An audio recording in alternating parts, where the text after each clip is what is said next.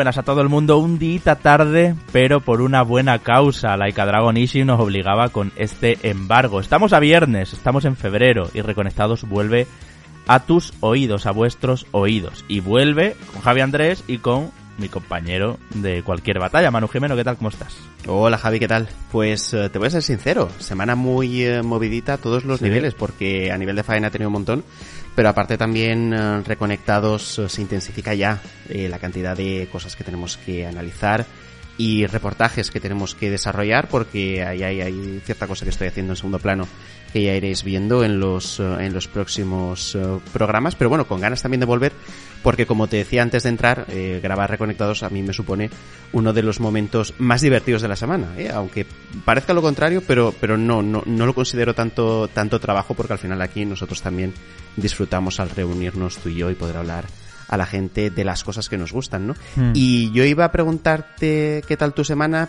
pero tengo miedo de que me cueles otra publicidad. qué bien tirado, desde luego, desde luego. La semana pasada, como visteis, eh, teníamos un anuncio, había muchos comentarios al respecto, claro, estaba estaba ahí metido Manu eh, como del tirón, comentaba por nosotros mismos, que es como habíamos acordado con Samsung efectivamente. Y yo qué sé, igual deberíamos haber avisado, se me, se me pasa por la cabeza. No pasa nada, ¿eh? Eh, ¿eh? En este no hay publi, en este podcast, ¿vale? En este episodio. De todas formas, entendernos, iremos mejorando. Y bueno, pues para nosotros también son pues otros formatos que no son los habituales, ¿no? Y por eso sorprendió y había tantos comentarios al respecto.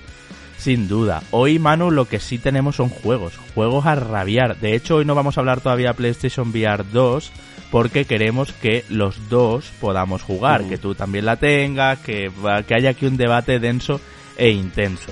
¿Vale? Pero hoy teníamos pendiente, bueno, teníamos pendiente no, han sido los embargos y salen ahora estos días Wild Hearts, Like a Dragon Ishin, como te decía, Metroid Prime Remastered, eh, Theatrhythm Final Fantasy, bueno, el nuevo Final Bar Line, en fin, ports de cosas que llegan mucho, mucho que hablar, porque Metroid la semana pasada a mí me hubiera gustado meterlo, pero claro, como el direct nos apretó tantísimo, grabamos por la noche la parte del direct y ya publicamos a la mañana siguiente, pues no había dado tiempo tampoco. Así que va a ser un mm. programa divertidito de juegos de lanzamientos porque, joder, cómo está el 2023, ¿eh? Sí, sí, sí. De hecho, iba a comentarte que, que fíjate, desde hace ya bastantes años meses de febrero y marzo acaban siendo eh, meses repletos de videojuegos y de lanzamientos muy importantes, ¿no? Y eh, me gusta que hayas comentado el tema de las VR porque una de las cosas que decía, y lo que pasa que no, que no lo he contado eh, totalmente cuando he hecho mi, mi presentación, por decirlo así, es que estamos intentando trabajar en hacer un análisis reportaje de PlayStation VR sobre todo que sea cualitativo, en el sentido de que podamos eh, comparar, por ejemplo, eh, mismos juegos aparecidos en diferentes plataformas, cuál es nuestra percepción de este dispositivo, por ejemplo, en comparación con eh, MetaQuest, que, que, me parece mm. que son las gafas de referencia, sobre todo por su relación calidad-precio. ¿no? Entonces, venir aquí y contaros, por ejemplo, las características de hoja de producto, pues no, no me mm. parece muy enriquecedor, ¿no? Por, por lo que necesitamos tiempo, sobre todo, para hacer un repaso a qué es lo que hemos visto a lo largo de estos años en diferentes dispositivos de realidad virtual y ver cómo cambia, si cambia o no, la experiencia con estas nuevas gafas, porque al final son 600 euros, Javi, es una pasta, una pasta. que flipas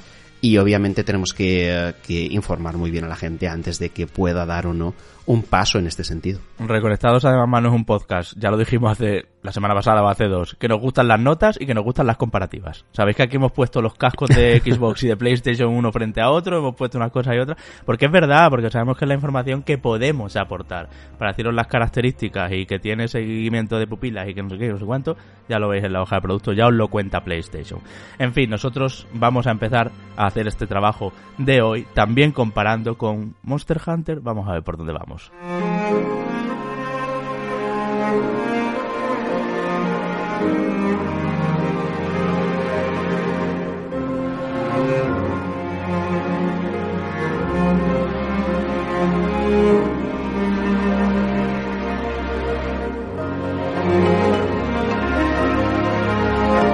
Una fusión extraña fue la que tuvo Wild Hearts con Electronic Arts y Team Ninja el sello de FIFA y de Battlefield eh, se aliaba con un estudio super nipón, un estudio responsable, ya sabéis, pues de Ninja Gaiden, responsable eh, de los Nio y al final de muchos juegos pues, pues de katana, ¿no? Por así decirlo. Y este juego Manu se nos presentó hace unos meses, no se había filtrado, bueno, se filtró a pocos días, pero no se había filtrado mucho este proyecto que lleva tres años casi en desarrollo y que eso, eh, es un EA Originals, es de estos juegos que Electronic Arts dice, espérate, que lo lanzo yo y lo distribuyo yo. Y a mí me alegra que Electronic Arts, bueno, Electronic Arts este año va a estar bien, ¿eh? Porque ahora en un par de meses viene también, por cierto, retrasado, ya sabéis, pero bueno, en abril viene Star Wars Jedi, eh, ¿cómo se llama? Star Wars Jedi Survivor. Que me gusta que Electronic Arts no apueste solo por FIFA y por Battlefield y por los Sims, sino que sea mucho más, ¿no? Y este es uno de esos juegos, un experimento que bebía puramente de Monster Hunter, pero que añadía un gran girito. Tú lo has jugado, yo no. He estado con otras miles de cosas que vais a ver ahora luego, pero eh, un gran girito que era el tema de las trampas. Y no sé si eso tiene tanta presencia, mano, como para que hablemos de un juego recomendable. Empezamos por ahí. Uf, la, la pregunta es, eh, es compleja, ¿no? Eh, sobre todo porque eh, recomendar algo, en este caso que es bastante de nicho y que depende mucho de las expectativas que la gente tenga en comparación con el referente que es Monster Hunter, va a ser algo complejo, pero lo vamos a intentar, ¿no? En este caso me parece que la, la introducción que has hecho es bastante correcta.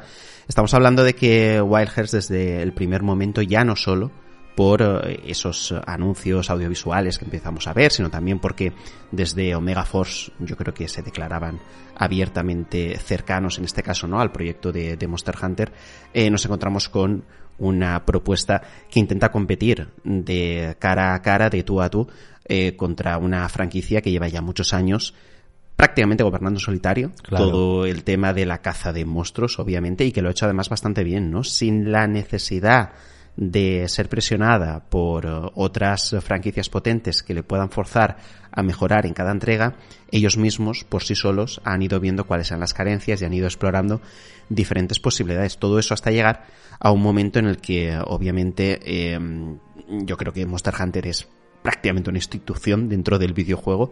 Es, es una franquicia eh, muy con muchísima presencia y que no es nada fácil que una nueva propiedad intelectual pueda hacerle sombra de golpe o ni tan siquiera acercarse, ¿no? Y en este caso, fíjate que, he encontrado ciertas eh, o, ciertas cuestiones que permiten abrir un cierto horizonte de, de, batalla, de pelea, de verdad, seguramente con entregas posteriores, sobre todo a raíz de lo que tú comentas, ¿no? De los, eh, de los karakuris, que más que trampas, son herramientas que tú vas a usar en cada uno de los diferentes combates. Es, uh, una tecnología ancestral que nuestro personaje va a poder ir invocando y que uh, no solo te va a permitir sortear eh, ciertos uh, obstáculos en el escenario, sino que por supuesto son herramientas necesarias para poder eh, combatir eh, contra los que monos, que eh, no, no, es que sean monos, sino que, que estos, estos engendros... ¿Qué monos? Exacto.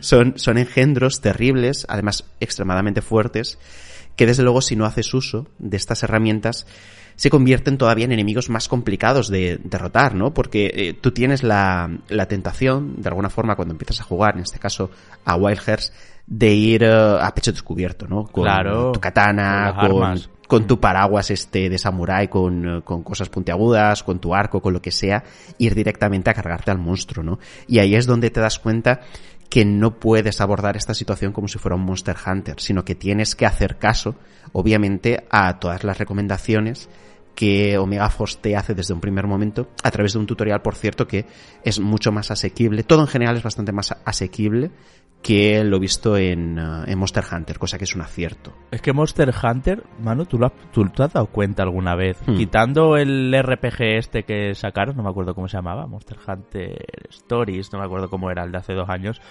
eh, Monster Hunter eh, da muy por hecho que has jugado, ¿eh? Porque sí. Monster Hunter te pone muy rápido en la aldea X con los felines y de repente te mandan a tu primera cacería y tienes un baúl ahí con 20 ítems que no saben ni lo que hacen, además de un mapeado de botones rarísimo, porque hay que pulsar como el triángulo y luego R1 y L1 para ir cambiando, luego me tiro este objeto con no sé qué. O sea, es, hablo por ejemplo con controles de play, ¿no? Y, y es verdad que Monster Hunter para mí sigue siendo top, creo que luego al final me confirmarás esto, que Wild Hearts quizá no está al nivel pues de los buenos de Monster Hunter World y de Monster Hunter Rise, que salió muy bien también. Pero eh, sí que es verdad que, que son tantos episodios de Monster Hunter y explican tan poco en tutoriales y eso muchas veces que el jugador nuevo que quiere entrar se siente totalmente perdido. ¿eh? Es un juego que Mm. necesitas un mentor que te lleve un poco y que te explique y que te diga. Ya te digo, quito de la ecuación algún spin-off y el RPG porque en el RPG sí estaba explicado todo muy bien. Todo el crafteo, coge esto y esto para hacerte eh, una poción, coge lo otro y lo otro, o sea, te enseñaba la herrería, tal. Pero normalmente en los Monster Hunter, de verdad, si lo pensáis, cuando nos mandan ya las primeras misiones, eh, nos han explicado cuatro cosas. La- las Mm. novedades de, de esta nueva entrega. Porque da como por hecho que tú ya controlas perfectamente la gestión de inventario, la cuadrícula brutal esa que tiene para los para los eh, para los materiales de, de crafting y demás. Y bueno, sí, sí. Eh, me gusta que Wild Hearts por lo menos esté un poquito mejor explicado. Porque tampoco los juegos de Team Ninja se caracterizan por unas explicaciones locas, ¿eh? A ver el Wolong este que sale ahora en unas semanas.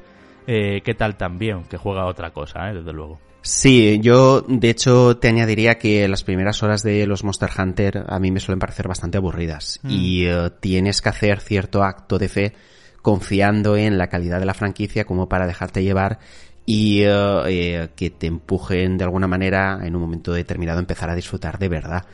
Pero haciendo un poco de memoria, recuerdo Monster Hunter World que tardó mucho en hacerme clic, sobre todo por eso, ¿no? Por esas barreras de entrada que tiene, que te mezcla un poco explicaciones abundantes, pero sobre todo porque la interfaz en sí es compleja y hay ciertas cuestiones a nivel jugable y de estadísticas y de armas y de armaduras y de materiales que eh, requieren un poco de turra, pero al mismo tiempo ocurre lo que tú dices, ¿no? Que no se explica del todo bien y hay ciertas partes ocultas o que tal vez tú te puedes incluso llegar a saltar por el ansia de decir, vale, está muy bien todo este tipo de explicaciones, pero déjame jugar, ¿no? Mm. En este caso, yo creo que Omega Force entiende esta necesidad de, vale, dame el control primero y luego explícame las cosas si quieres, o intenta intercalármelo de una manera que sea un poquito más fluida, ¿no? Y realmente en uh, Wild Hearts, eh, a, a los pocos minutos, ya prácticamente estás enfrentándote contra el primer uh, Kemono y te introducen en este caso los Karakuris para que tú ya puedas empezar a usarlos y veas la importancia que tiene en el propio juego, ¿no? Entonces en ese caso sí que es una puerta de entrada genial a este mundo, no podría ser menos porque estamos hablando de, de una propiedad intelectual nueva y necesita de estas herramientas, pero lo que sí que ocurre es que, o al menos lo que yo he ido sintiendo mientras jugaba a Wild Hearts, es que desde luego no tiene ni mucho menos el carisma que sí que tiene Monster Hunter y me parece que esa es la losa más pesada que eh, Koei Tecmo y Electronic Arts eh, tienen encima para intentar sobreponerse al gigante que tienen enfrente, ¿no? Que en este caso es Monster Hunter. Y no es baladí esto que estoy diciendo, porque aunque el sistema de combate es muy bueno y me ha gustado mucho, y me ha gustado incluso más que Monster Hunter, ahora, ahora lo hablaremos, eh, tú necesitas un motivo al final para hacer las cosas. Es decir, de nada me sirve que el sistema de combate eh, esté bien y que los enemigos me molen mucho, si no hay un trasfondo realmente, un motivo que me empuja a, lle- a- a llegar hacia adelante, ¿no? A, ir avanzando y, aunque sea mediante una historia tonta, eh, facilona, eh, bobalicona, que yo pueda al menos interesarme por diferentes aspectos que tenga, bien sea con eh, un enemigo, que al final eso es lo que más une, ¿no? un enemigo fuerte es lo que más te une a la hora de seguir avanzando, o una trama de, de gente mala también, que te intenta poner las cosas complicadas, o personajes secundarios que realmente te puedan llevar el peso de lo que viene siendo la historia, ¿no? Ya que sobre todo tu personaje en este caso eh, es totalmente personalizable, eliges eh, su sexo, eliges eh, cómo es su cara y eliges luego también posteriormente su estilo de lucha, en este caso con las armas que obviamente puedes ir cambiando con el transcurso de, de la partida. Entonces me ha faltado eso, me ha faltado eso principalmente con Wild Hearts en todo lo que no tiene que ver el apartado técnico, que esto yo creo que lo reservamos para el final Sí.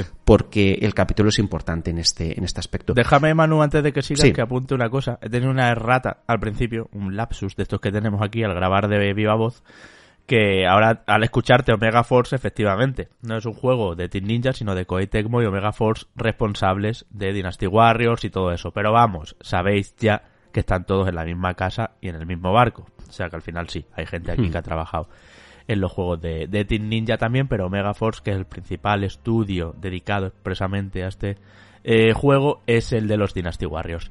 Y te digo, bueno, no sé si, si vas a continuar, pero yo te voy lanzando ya. ¿Se siente en algún, en algún sentido Dynasty Warriors en, mucho número de unidades, en Musou, vamos, o es realmente otra cosa y por fin Omega Force ha podido hacer otra cosa. Mm, pues fíjate que a lo mejor una de las partes positivas que puedan tener estos proyectos que tú comentas tal vez sea el sistema de combate y eh, justo ese sistema de combate que es más ágil que lo que hemos visto en Monster Hunter y eh, es incluso más satisfactorio por las diferentes combinaciones, es lo que tal vez venga un poquito influenciado y hayan usado a su favor en todo esto. Y eh, es algo que me sorprende. Porque ya no solo es la agilidad, sino que es la particularidad de uso de cada una de las diferentes armas que, mm, como si fuera un juego de lucha, eh, eh, prácticamente, ¿no? Que esto en Monster Hunter también está, pero yo creo que aquí se aprovecha todavía más.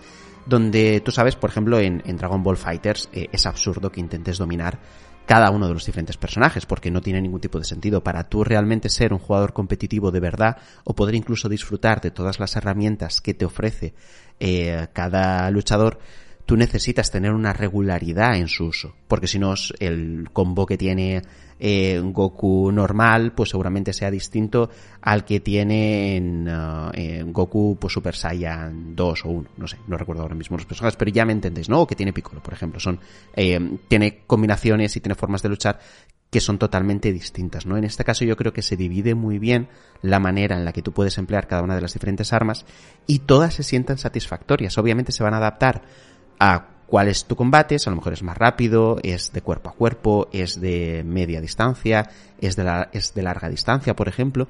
Y esto al final acaba siendo súper necesario para luego tener estas cacerías con compañeros online, ¿no? Que es hasta tres jugadores pueden estar juntos en estos combates. Y si unes todo esto, ¿no? La, la, el potencial que tienen las armas por separado con amigos que jueguen contigo, con los karakuris, eso es un espectáculo. Es decir, cuando se juntan estas tres características, puedes llegar a, vibrar con combates que son tremendamente desafiantes, porque yo creo que el nivel de dificultad de, cada uno de estos bichos y sus animaciones y ataques están muy bien escogidos, con la estrategia de eh, poder eh, coordinarte adecuadamente, ¿no? Para finalmente derrotar a este enemigo. Entonces, mm. este es uno de los puntos principales que, como siempre, esto no es ni mucho menos ninguna pega, pero que puedes llegar al potencial que te ofrece Wild Hearts, desde luego sí te pones junto a otros compañeros que tengan los mismos gustos que tú y que eh, cruces con ellos también el interés por Wild Hearts. Yo creo que, aunque esto, insisto, pasa también en Monster Hunter, aventuras en solitario de este tipo de juegos no es que sean malas, pero desde luego su disfrute es bastante menor que si lo haces en compañía. Y sobre todo, además, teniendo en cuenta que la, historia es mala, los personajes son eh, totalmente eh, prescindibles. Olvidables. Y, mm. Olvidables y que no te aportan absolutamente nada. Es el juego ideal como para eh, hacer un jabote que es saltarte eh, las conversaciones. De hecho, te digo, Javi, que es de los pocos juegos donde he hecho eso. Eh, porque malo tiene que ser para que Manu claro, se salte diálogos. Y eso, Javi, que, que los diálogos están doblados al castellano pero con el ansia que tú tienes, sobre todo en este caso, de empezar a combatir o de que quieres que la misión avance más rápido y que tampoco el mundo se construye de una manera que te genere interés, pues si el juego no hace esfuerzo porque yo tenga interés en él, menos aún lo voy a hacer yo para realmente eh, engancharme a algo que, no se ha puesto toda la carne en el asador para que sea así, ¿no? Por lo que al final eh, separo eh, el grano de la paja y me quedo con lo que realmente me interesa, ¿no? Que acaba siendo sobre todo el combate y el interés que existe en todos estos juegos de poder conseguir los materiales necesarios para mejorar tanto las armaduras como también las armas, ¿no? Y ir haciendo que cada una de ellas consigan las habilidades necesarias como para yo ser más efectivo luego en futuras cacerías, que acaba siendo mm. la razón de ser, sobre todo, de este tipo de juegos y que desde luego Wild Hearts lo construye bastante bien. Mm, ya han dicho sus creadores, de hecho, Manu, que es un juego difícil, probablemente el más difícil que, que han hecho nunca. Es verdad que los Warriors, por ejemplo, pues no eran tampoco... algunos opcionales y el endgame se podía tener más desafío. Pero efectivamente, yo creo que han bebido tanto de Monster Hunter hasta en la diferenciación extrema de un estilo de arma y de otro. Y esto es muy Monster Hunter también. No es lo mismo jugar con la ballesta, que con la maza, que con el hmm. espadón a dos manos, que con las dagas, desde luego. Y, y no es lo mismo, no, que es que es otro juego, vamos. Entonces, eh, cuando juegas en cooperativo, entiendo, eh, lo bueno es repartirse un poco, ¿no? Yo, yo me, me, encargo a distancia, tú te estás más cerca, pero hasta aquí Monster Hunter de Omega Force y Electronic Arts. Vale. Hmm. Ahora quiero saber eso. La, todas las eh, cacharrerías que pones por ahí y Claro. cómo está equilibrado para que no quiera irme para el bicho y liarme a catanazos. O sea, ya no solo que no es suficiente porque le quito poco con la katana y necesito atarlo con unas cuerdas o, o poner explosivos o ese tipo de, de mecánicas que vimos de las diferentes trampas, voy a llamarlo, sino cómo está equilibrado para que me invite, cómo es el sistema de economía de hecho de poderlas Hmm. al colocarlas es como en Fortnite, perdona la pregunta, pero no he seguido muy de cerca Wild Hearts y, y Hmm. tú lo has jugado a tope. Sí, a ver, en, en este caso eh, funciona entre comillas como Fortnite, aunque entiendo la comparación para que la gente sobre todo lo visualice. Claro. Eh, tú tienes que conseguir recursos para poder construir este tipo de cosas luego en el combate.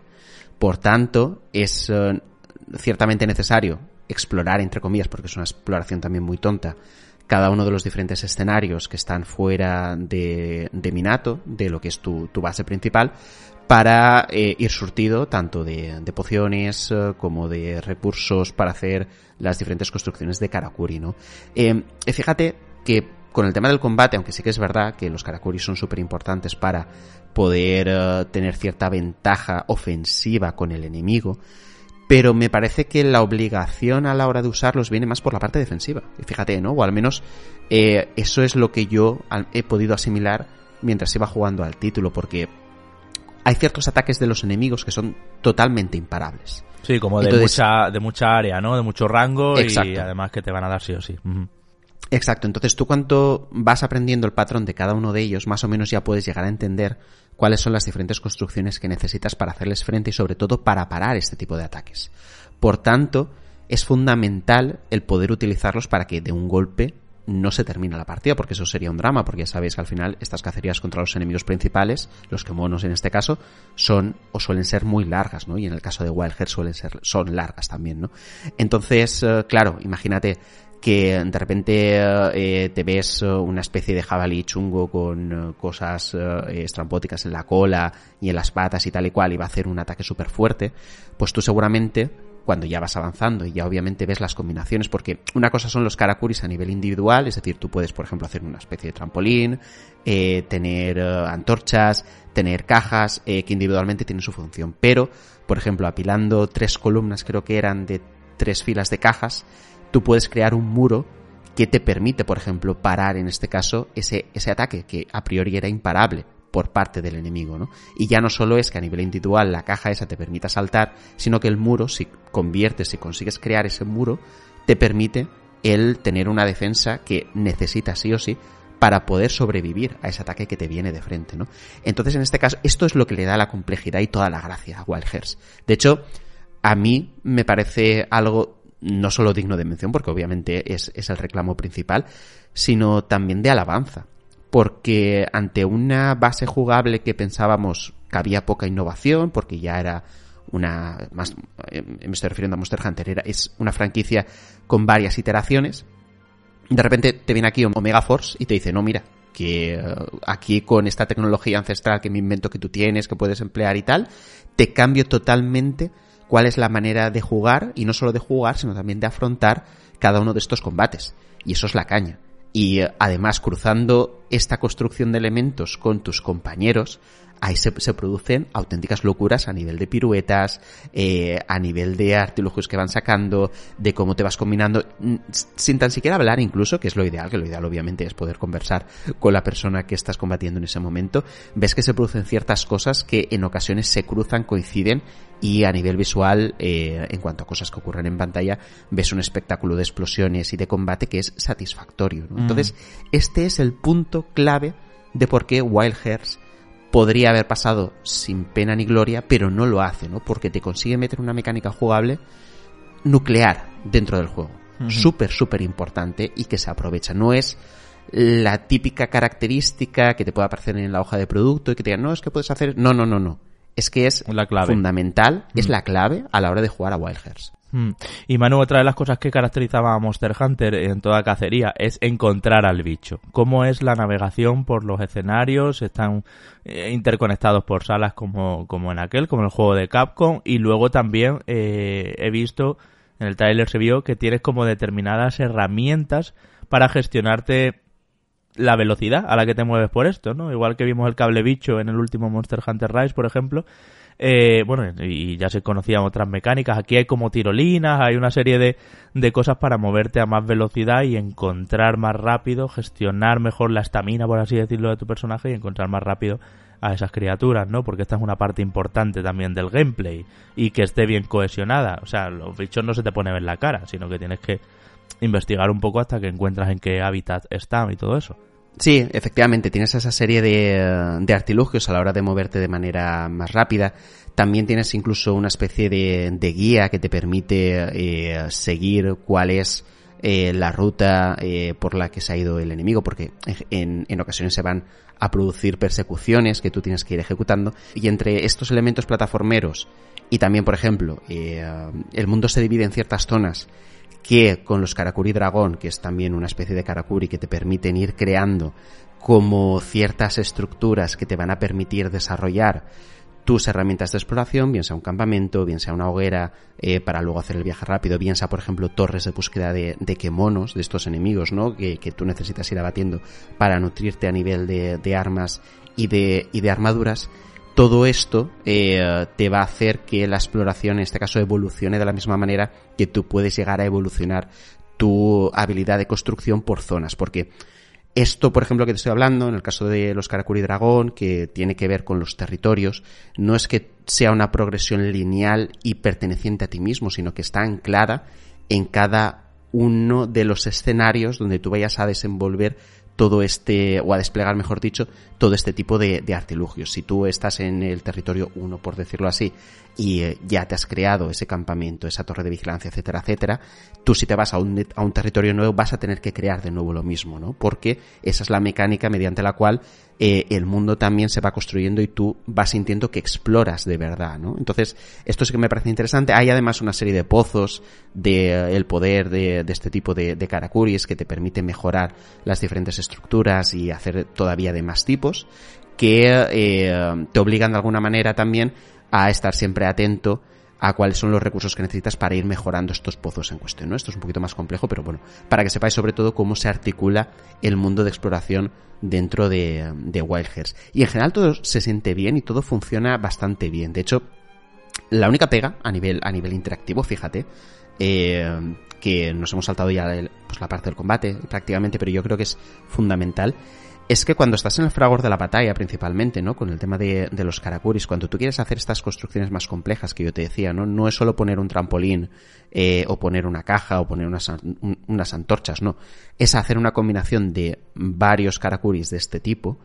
Es que si tú, por ejemplo, no tienes la precisión en ese momento adecuada, puede llevar al traste tu estrategia. Es decir, mm, me parece que a nivel sensitivo a nivel de construcción rápida, como por ejemplo Fortnite, a lo mejor sí que lo hace muy bien.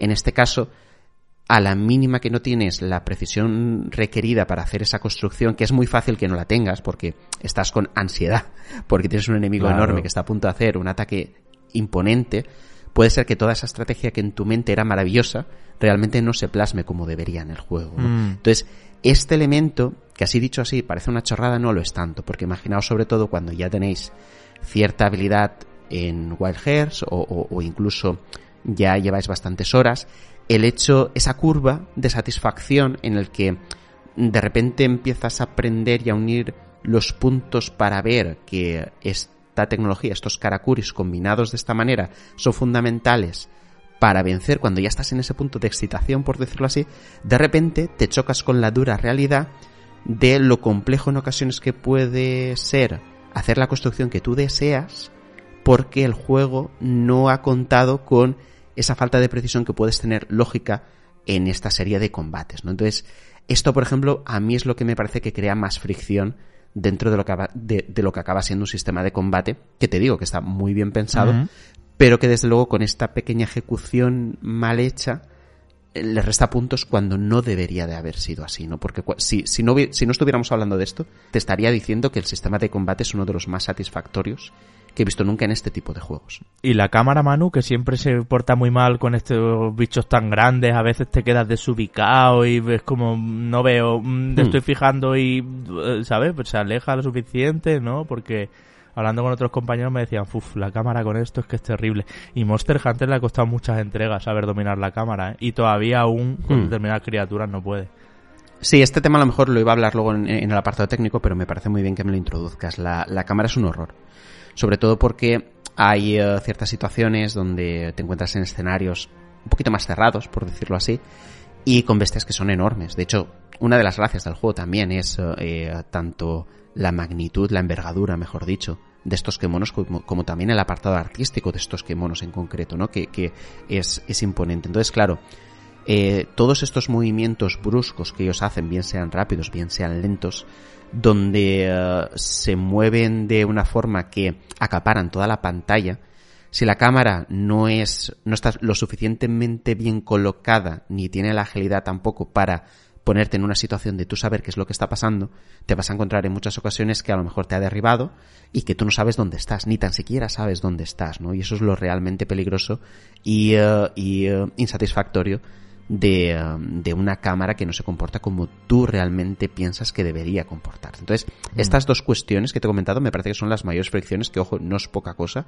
y que desde luego es lo que te decía al principio, que son ese tipo de errores o de pequeñas imprecisiones que te dan sensación negativa del juego, pero al mismo tiempo que te permiten ya vislumbrar cuál sería el camino para una entrega donde se hicieran las cosas mejor, ¿no? A mí en este tipo de propiedades intelectuales, de hecho te puedo decir, eh, no, no tienen nada que ver, ¿no? Pero yo con Ghost of Tsushima, una de las reflexiones que hacía finalmente es que... El lo 2 que va a ser el bueno.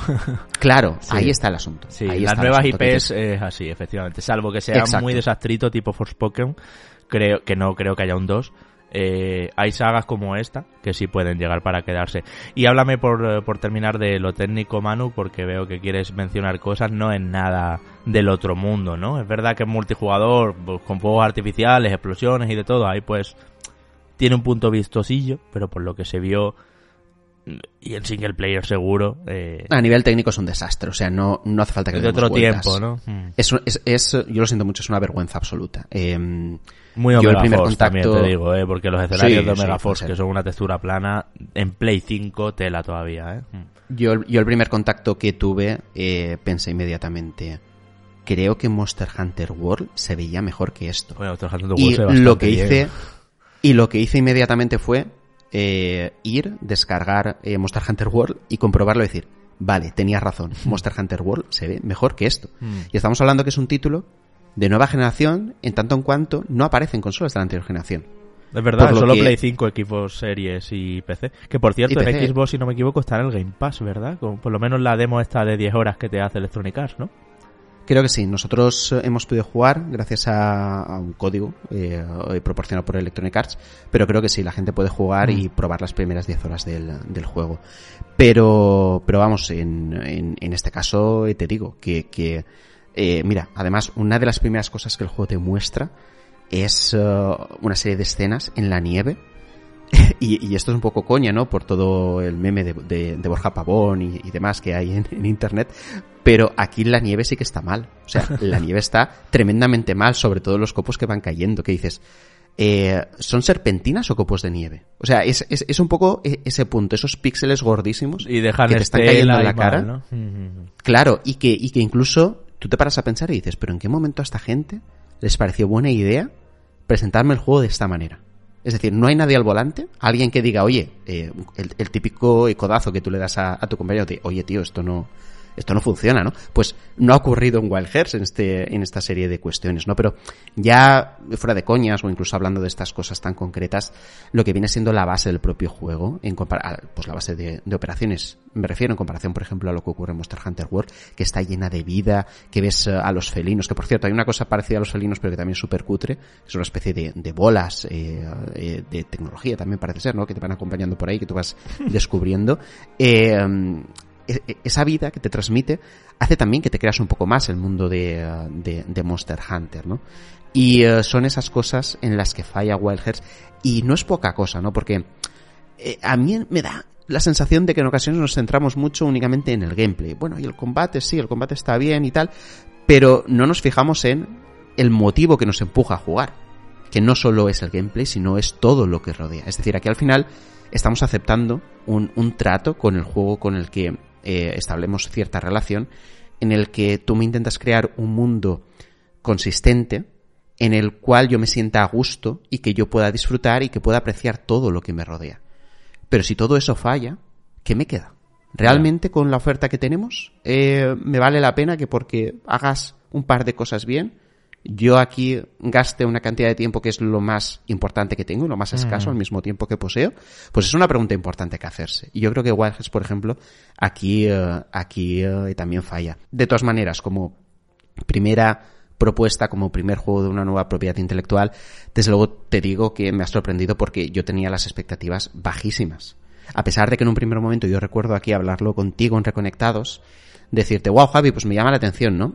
Con el paso del tiempo, con los diferentes vídeos que fuimos viendo, mm. se me desinfló totalmente. Y de hecho, me parece que el, el impacto, sobre todo a nivel visual, de ya tenerlo entre manos fue todavía peor, ¿no? Y fíjate que mis impresiones remontan eh, gracias a ese gameplay, ¿no? Pero desde luego no me hace olvidar todo lo demás que no le compro al juego. Mm. Yo aquí veo muchísimas posibilidades de que la franquicia tenga un futuro y tenga un futuro satisfactorio, empezando sobre todo por una contextualización mejor, eh, un acompañamiento de mayor calidad de todo lo que me rodea, una inversión en carisma, porque yo, por ejemplo, eh, fíjate, los felinos, yo creo que es una de las cosas más llamativas y más icónicas que tiene en este caso Monster Hunter y parece una chorrada, pero desde luego te permiten también tender ciertos puentes a, nivel de emociones con, un personaje que puede ser eh, medio mono, medio gracioso, pero que desde luego ya tiene la particularidad de que no lo encuentras en otras partes, ¿no? Y que pertenece a Monster Hunter. Cosas de estas no las tiene Wild Hearts.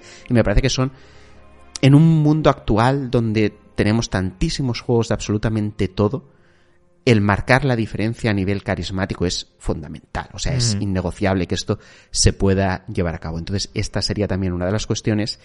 Y una de las cosas, por cierto, que no he comentado con el tema del combate, el hecho de que los enemigos, que aunque están muy bien diseñados, aunque artísticamente son muy chulos, que tengan también cierto potencial de exhibir debilidades o al menos que puedan eh, mostrarse de manera modular. Es decir, que como hace Monster Hunter tengan como ciertas partes donde tú poder ir atacando y que esa estrategia que ya está bien nutrida con los eh, Karakuris pueda incrementarse todavía más con una serie de construcción de enemigos que tenga como ciertas capas o ciertas partes por la que tú ir afrontando cada uno de esos combates, ¿no? Entonces, todo este, toda esa serie de cosas que es mucho pedirle para una primera entrega, yo lo entiendo, pero para siguientes yo creo que sería fundamental para ya terminar de asentarse e incluso ya empezar a hablar de, disputarle cosas más importantes a, Monster Hunter, ¿no? Pero de momento no estamos en, en, esa tesitura. Mm, no mucha promoción y va a bajar de precio rápido, ¿no? Coincides conmigo en esta percepción, porque efectivamente y es, qué le pasa. Y es carne de servicio de suscripción. Es carne de PlayStation Plus y de Game Pass, efectivamente. No sé qué le pasa a Electronic Arts que no promociona nada. De hecho, han salido las ventas mano de Dead Space Remake y ha vendido menos que de Callisto Protocol, por ejemplo, ¿no? Mm. Cuando es mejor juego, decíamos. O sea, Pero no me extraña, eh, porque aquí lo hemos dicho. Es decir, es que la manera en la que eh, Electrónica se está escondiendo sus juegos, porque para mí no hacer una buena promoción es esconder lo que tú tienes no, no se entiende. Y eh, tiene, buen producto, lleva claro, últimos meses ha sido bueno, el Need for Speed y todo es bueno, o sea, no sé, no sé qué bueno, mm. El Need for Speed es pasable, pero en fin, que sí, que sí, que con una buena promoción incluso aquello que es regulinchi puede llegar a vender bien, pero es que en este caso hay una ausencia total de promoción por mm. parte de, de, Electronic Arts y es normal que no llegue a un público más masivo. Con The Callisto Protocol, por ejemplo, yo creo que tuvo una mayor presencia no solo en eventos, sino también luego en publicidad online y en publicidad mm. tradicional. Por lo que eh, el juego, eh, pese a ser peor, netamente peor, pues es normal que haya vendido mejor.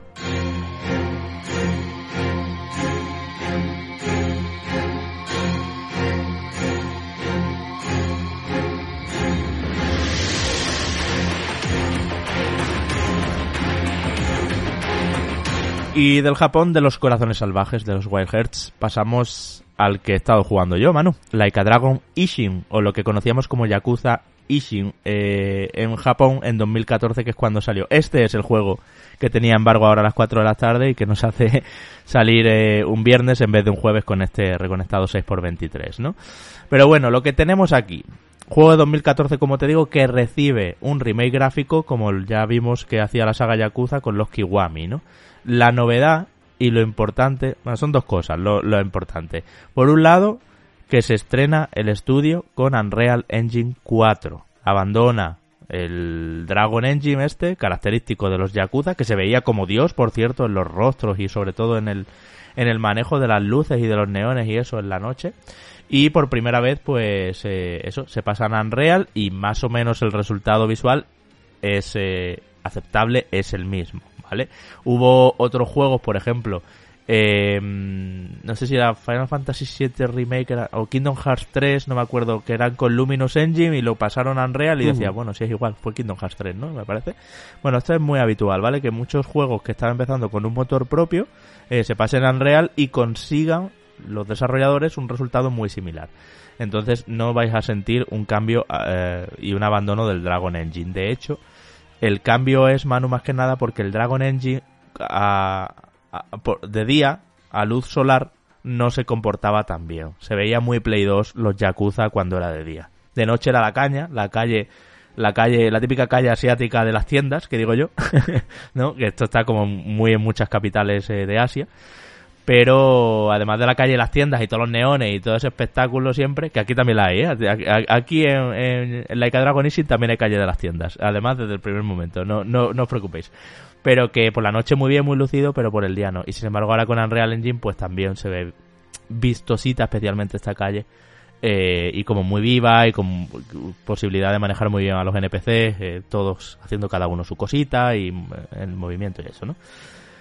Bueno, eh, se nota de todas formas que aún están probando. Yo creo que en futuros juegos con Unreal Engine 4 eh, les irá mejor a esta gente. La cosa es, remake gráfico, como te digo, por fin en castellano y por fin en Europa. La otra gran novedad, junto al cambio de motor, es que este juego no está ambientado en el siglo XX y XXI, sino que nos vamos al siglo XIX y el aspecto del protagonista, de Kazuma Kiryu, de toda la vida, ese rostro que conocemos de todos los Yakuza, eh, ahora está en otro personaje, ¿vale? Que es el samurái revolucionario Sakamoto. En el siglo XIX en Japón era el final de los samuráis, era cuando Japón se revolucionó por completo y entró ya en lo que sería la modernidad, ¿no? y abandonaba pues lo que había sido una tradición súper histórica. De hecho, el juego refleja muy bien ciertas reticencias de la cultura japonesa a occidentalizarse. Empezaban ya a llegarle muchas cosas de lo que sería Europa y Estados Unidos y ellos eh, pues querían mantener sus tradiciones y sus cosas. Y, el juego argumentalmente está todo el rato en esa línea en que, mm. en que hay todavía pues muchas situaciones de racismo, donde hay muchas situaciones de desigualdad entre clases sociales, un poco como final de una edad media que ha sido demasiado larga en Japón, ¿vale? Pero claro, también siglo XIX pues ya hay armas de fuego, hay revólveres y todo eso, pero los samuráis aquí tienen la katana pero también tienen un revólver, ¿me entiendes? Es un poco el Far West Samurai. Y, y, claro, este otro contexto también da lugar a que otros rostros conocidos, esto es super fanservice, de Yakuza, yo que sé, como Goro Majima, que es un personaje que conocemos porque es muy estridente y como que se la pela todo y tal, pues aparezcan aquí con otro nombre y con otro trasfondo, pero la misma personalidad. Y este es el ejercicio interesante que creo que hizo el juego de 2014. Traer toda la iconografía Yakuza a un siglo y medio antes y a mm, unos personajes que son samuráis y todo eso, ¿no? Así que en ese sentido vais a encontrar un juego diferente. Ahora bien, mano, comentabas tú antes con Wild Hearts eh, que es un juego un poco de otro tiempo gráficamente este hasta en estructura es un juego de PlayStation 2. Mm. Esto lo tengo que decir ya, porque es de 2014, esto es un remake gráfico y ya en 2014 no era tampoco ningún adelantado a su tiempo, ni siquiera un juego de su tiempo. Es decir, en 2015 salió The Witcher 3, que es un mundo abierto como este, que es una meada en esto, ¿no? En el sentido de estructura y de organización de misiones y tal. Y tiene cosas un poco como arcade, características de Yakuza y de Laika Dragon también, como de Play 2 también, ¿no? Como por ejemplo que haya una pelea a muerte ahí en la calle, te salen guerreros, te peleas ahí con unos matones, ¿no? Lo que antes eran matones o, o eso, gente de barrio que venía ahí como a pegarte con cosas y eso en las calles de Kamurocho, ahora son mm, samuráis y guerreros y que te vienen ahí. Y hay una pelea ahí espectacular, de hecho las coreografías que se marca aquí el, el Sakamoto, bueno, el, Kazuma Kiryu, eh, son un escándalo, el juego también tiene mucho poder sobrenatural, mucho brilli, brilli y todo. Termina la pelea, fundido a negro, te da la clasificación y la gente que estaba por allí rondando sigue a sus cosas. ¡Hala!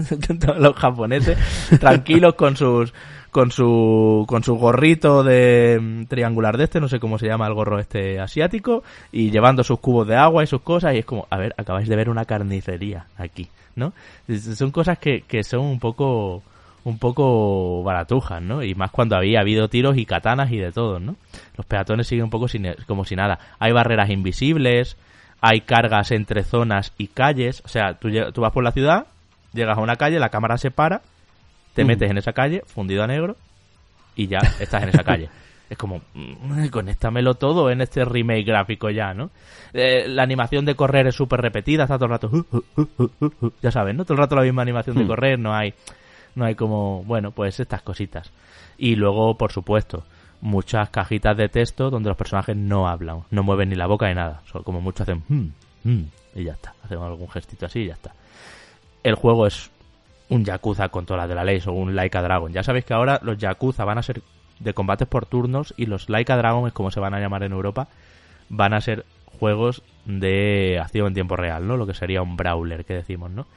Y es puro Yakuza porque tiene el mapa circular abajo a la derecha, como, como en Kamurocho, tiene un montón de actividades y de tiendas que podemos hacer, eh, karaoke, pesca, en fin, todas, las todas las cosas que, que recordamos, ¿no? Danza, eh, bueno, pues diferentes minijuegos, hasta... Hay uno bastante bueno en el burdel, que es eh, como una especie de juego triple, donde primero hay que beber saque, luego hay que aguantar unas cosas y, y luego por último es como un shooter cenital, visto desde arriba, bastante guay.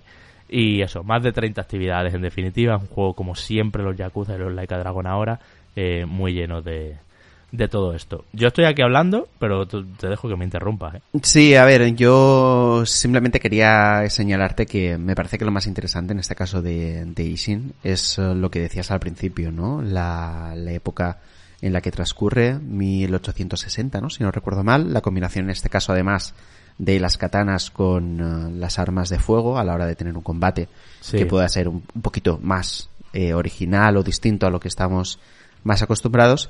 Y eh, de los Yakuza siempre me llama sobre todo las actividades, es decir, las, eh, las chorraditas, los minijuegos que tienes dentro de cada una de, de estas entregas. Y que te quería preguntar, porque yo sí que no jugué en este caso a, a la entrega original, ni mucho menos.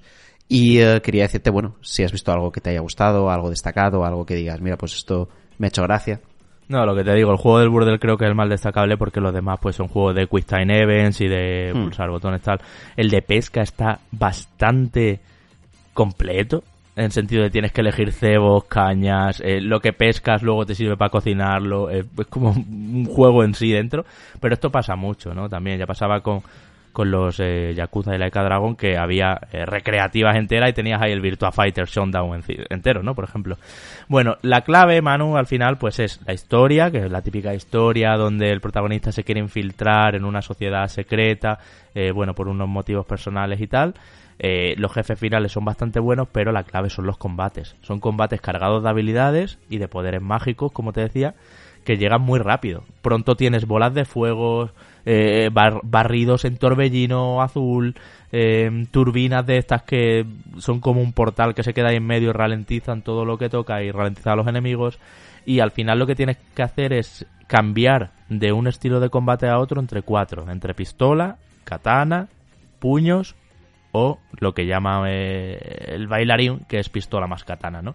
El espadachín, que es la, la katana sola, es más Hmm. lento, es más contundente, también más seguro porque te permite bloquear y es un poco el ideal en los uno contra uno y se usa mucho en los jefes y eso. Luego el tirador, que es el de el del arma de fuego, no hace mucho daño, eh, pero te permite pues, disparar a distancia, ¿no? Sin que se te acercan. Sí que es verdad que no tiene una buena cadencia de tiro, pero no es muy bueno contra bueno, tienes tres o cuatro enemigos, ¿no? Cuando hay varios. El luchador con los puños es como el modo el modo brawler de toda la vida en Yakuza, de, de acción callejera, de patadas y, y puñetazos. Y te permite coger mobiliario, que también muy Yakuza, de las calles, ¿no? Una mesa, una silla, una bici, todo eso lo puedes hacer. Y luego está lo que decía, el bailarín salvaje, que es el más divertido de los, todos los mm. modos, es el más rápido y es el más versátil. En un arma la katana, solo a una mano, y en el otro arma la, el arma eh, la otra mano el arma de fuego y unas coreografías brutales. Además es que tiene una esquiva muy larga y, y que te da muchos segundos, bueno, muchos segundos, muchos eh, de, decasegundos, decisegundos, milisegundos de, de, de, invulnerabilidad, ¿no? Entonces, pues, es eh, un estilo de juego muy vistoso. Se hace unas coreografías, unas volteretas y, y unos pases que, que está muy bien. Tú puedes cambiar de uno u otro estilo en, en plena pelea y de hecho hay algunas sinergias al encadenar por ejemplo, eh, te estoy pegando con puñetazos y una vez que te estuneo me cambio al bailarín y luego te acabo pegando un tiro que te hago un crítico. Entonces, eh, es eso un poco lo que, lo que tiene, ¿no? En los combates y en los cofres y en todo lo que hay por el juego vas cogiendo orbes de cada color para completar el árbol de habilidades de cada, de ese color. Cada color es un estilo de combate, ¿no? Y luego están los orbes blancos que son como, como comodines, ¿no? Que son polivalentes y tú los gastas donde quieras a esto todo el RPG típico. Equipamiento que vas cambiando, que vas mejorando y forjando. Eh, atención a las estadísticas, eh, imbuir habilidades y fabricar katanas, eh, los revólveres que tienen muy distintas características de unos a otros, y luego está un sistema de cartas de personajes concretos para las magias. Esto tarda un poco más en llegar, pero es muy interesante, porque ahí están una serie de personajes, no necesariamente de Yakuza, aunque también de otros Yakuza que actúan un poco como fanservice, ¿no? Está, por ejemplo, Ichiban de Yakuza 7 de Laika Dragon, hay un luchador de la WWE y hay, yo que sé, cameos locos así que incluso yo creo que van a meter alguno más posteriormente, ¿no? Y entonces, pues con todo esto, el roleíto no te falta. Lo que pasa que es verdad que es un juego donde no es muy importante el componente RPG y mirar el tributo y esto me sube más 3 y esto me baja menos 2. Eso no es tan importante, sino un poco saberlo jugar, ¿no? Así que con esto lo que tenemos pues eso, una ambientación distinta, los personajes de siempre, un juego que está bien cohesionado, que está bien presentado en su remake gráfico, de hecho es un juego también que tiene la letra bastante grandota y bastante legible, es decir, tú sientes que es un juego de 2014 o incluso de hace más años, porque pese a todo lo que te digo y la las novedades que no son muchas, pero las novedades gráficas y los ajustes de control y tal y cual, y que está bien, es un juego que no me ha sorprendido. ¿Sabes? Que no, no me hmm. cambia muchísimo nada más allá de la skin y la historia. Que por cierto, pues os podéis imaginar, las primeras dos o tres horas son un chorreo de cinemáticas como siempre.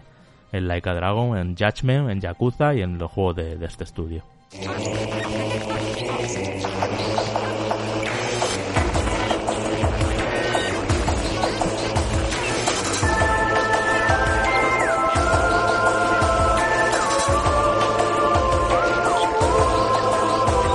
Y también, junto a Laika Dragon Ishin, he estado jugando a Metroid Prime Remastered, mano. Y se me había olvidado, te lo dije de hecho por WhatsApp en cuanto le metí un par de horas, lo bueno que es Metroid Prime. porque el remaster, además de estar muy bien técnicamente, ahora lo hablamos porque parece un juego de Switch, parece un juego perfectamente de Switch de hoy en día, ¿eh? Mm, sin, sin titubeos, además 60 frames, bien. Eh, Metroid Prime es historia del videojuego. O sea, es como la saga Metroid a cargo de Retro Studios, como sabéis. Aunque este por lo ha hecho otro equipo, que por cierto no me gusta nada, mano, el tema de, que hayan quitado de los créditos a gente que hizo el original y todo ese salseo. Eh, Nintendo ya te ha pasado varias veces, basta. De no, Está siendo una moda, ¿eh? de no dar crédito, uh, sí, a, gente con, con, todo el tema de las uh, remasterizaciones o remakes y demás, el hecho de no acordarse en este caso de personas importantes que estuvieron en el título original, cuando sobre todo creo que hay, eh, hay ciertos proyectos de este tipo que no se cambia todo ni mucho menos, que hay ciertas cosas que aparecen inalteradas, es muy feo y, eh, y me parece que, que de, un, de un gusto bastante escaso. Es que ya pasó con Metroid Dread, es lo que te vengo a decir, que justo también con Metroid también hubo un escándalo con eso, ¿no? Que salió a la palestra. Bueno, pero bueno, y, también con The Last of Us parte 1. Sí, sí, sí, por ejemplo, me pareció que, dices, bueno, pero es una persona que estuvo ahí y estamos hablando de un, remaster eh, gráfico, sí, eh, o un remake gráfico, pero todo lo demás aparece inalterado. ¿Por qué no? ¿Qué te cuesta eh, nombrar a esta persona? Mm, todo el diseño de niveles y todas las cosas de base del juego, las físicas y demás, estuvo a cargo del equipo Retro Studios, os decía, que hizo muy bien llevando la serie Metroid siempre había sido lateral, eh, fue además una de las series junto a Castlevania que inspiró ese género que hemos visto luego en Hollow Knight y en mil millones de juegos, que es el Metroidvania. Eh, ya sabéis, pues la característica de plataformas y acción, donde vas cogiendo cada vez mejores artilugios que te abren puertas que al principio veías cerradas, ¿no?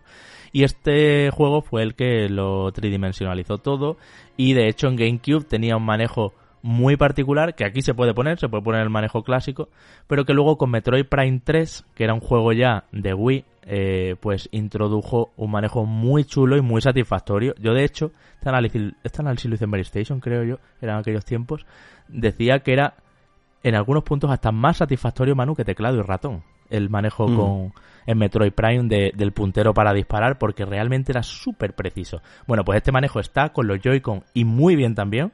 Y luego está el manejo pues de toda la vida de, o sea, de toda la vida, que tenemos ahora más estandarizado para shooter. Stick derecho mueve la cámara, stick izquierdo me muevo yo.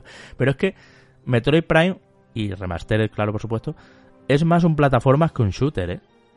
Este juego es muy de exploración, muy de calcular saltos y, y de hecho, por supuesto, a, a, tope de Metroidvania, de ahí viene el género, y, y de backtracking y de tener que organizarte y de, bueno, y de ahora tengo estabilidad, me acuerdo aquella puerta, me apunté a aquello otro, ahora puedo ir para acá, ahora puedo ir para allá.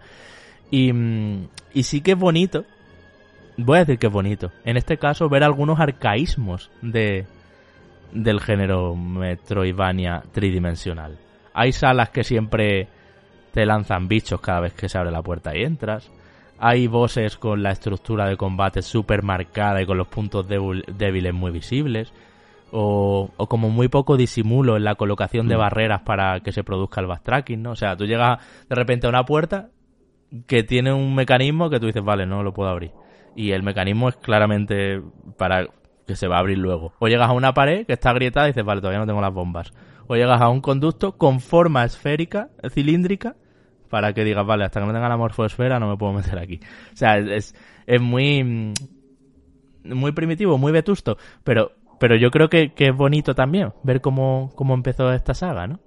Así que estoy muy contento con cómo ha salido el remaster. Ahora hablamos de, de, lo técnico un poquito más si quieres, pero sobre todo me ha sorprendido, Manu, que los tres modos de control funcionan perfectamente. Bueno, el de GameCube se siente un poquito más viejuno y, y es un poco raro, pero le han además eh, mejorado el fijado automático de enemigos con, con, el, con el stick izquierdo, con ZR, o sea, como lo harías en Zelda, que es un canteo, también te digo, porque llegas a una sala y vas clic, clic, clic, clic y, y vas autoapuntando a los enemigos de la sala y la limpias en un momento sin que te toquen, vamos. Pero es muy guay Metroid, es un vicio brutal. Lástima que valga 40 euros y no haya sido la Trilogy. Para mí Nintendo tenía que habernos dado ese regalito, ya que, ya que está tardando tanto Metroid 4 de... Igual no 39.90 los 3 Metroid remasterizados, pero 59.90 los 3 Metroid remasterizados, la Trilogy, hubiera, lo comentábamos la semana pasada, hubiera sido la clave del, del asunto. Van a venir de uno en uno, estoy seguro que el 2 y el 3 también lo van a hacer, y, y a 40 pavazos cada uno. Pero sí que es verdad que Remastered, llamar a esto Remastered es infravalorarlo. Esto es un remake gráfico, pero vamos, pero como una casa, tiene unos efectos de luz, de partículas, de los brillos de la armadura de Samus, la música muchísimo mejor ecualizada, sonido envolvente que sabes por dónde están los enemigos, cosas que no existían en los tiempos de, de GameCube, aparte de mucho más poligonado, el agua está hecha súper bien, creo que es de las mejores aguas que hemos visto nunca en una, en una Switch. O sea, yo que sé, eh, es un trabajo de remake gráfico muy, muy, muy serio. Sí, a ver, aquí eh, pues, eh, pues varias cuestiones. La primera de ellas que no solo el remake gráfico, sino también todo el tema de los diferentes tipos de control que tienes, ¿no? Que, que me parece algo fundamental para poder vivir lo que es Metroid Prime Remastered en el momento en el que estamos y, adaptado a lo que tú quieras, ¿no? En, en ese momento.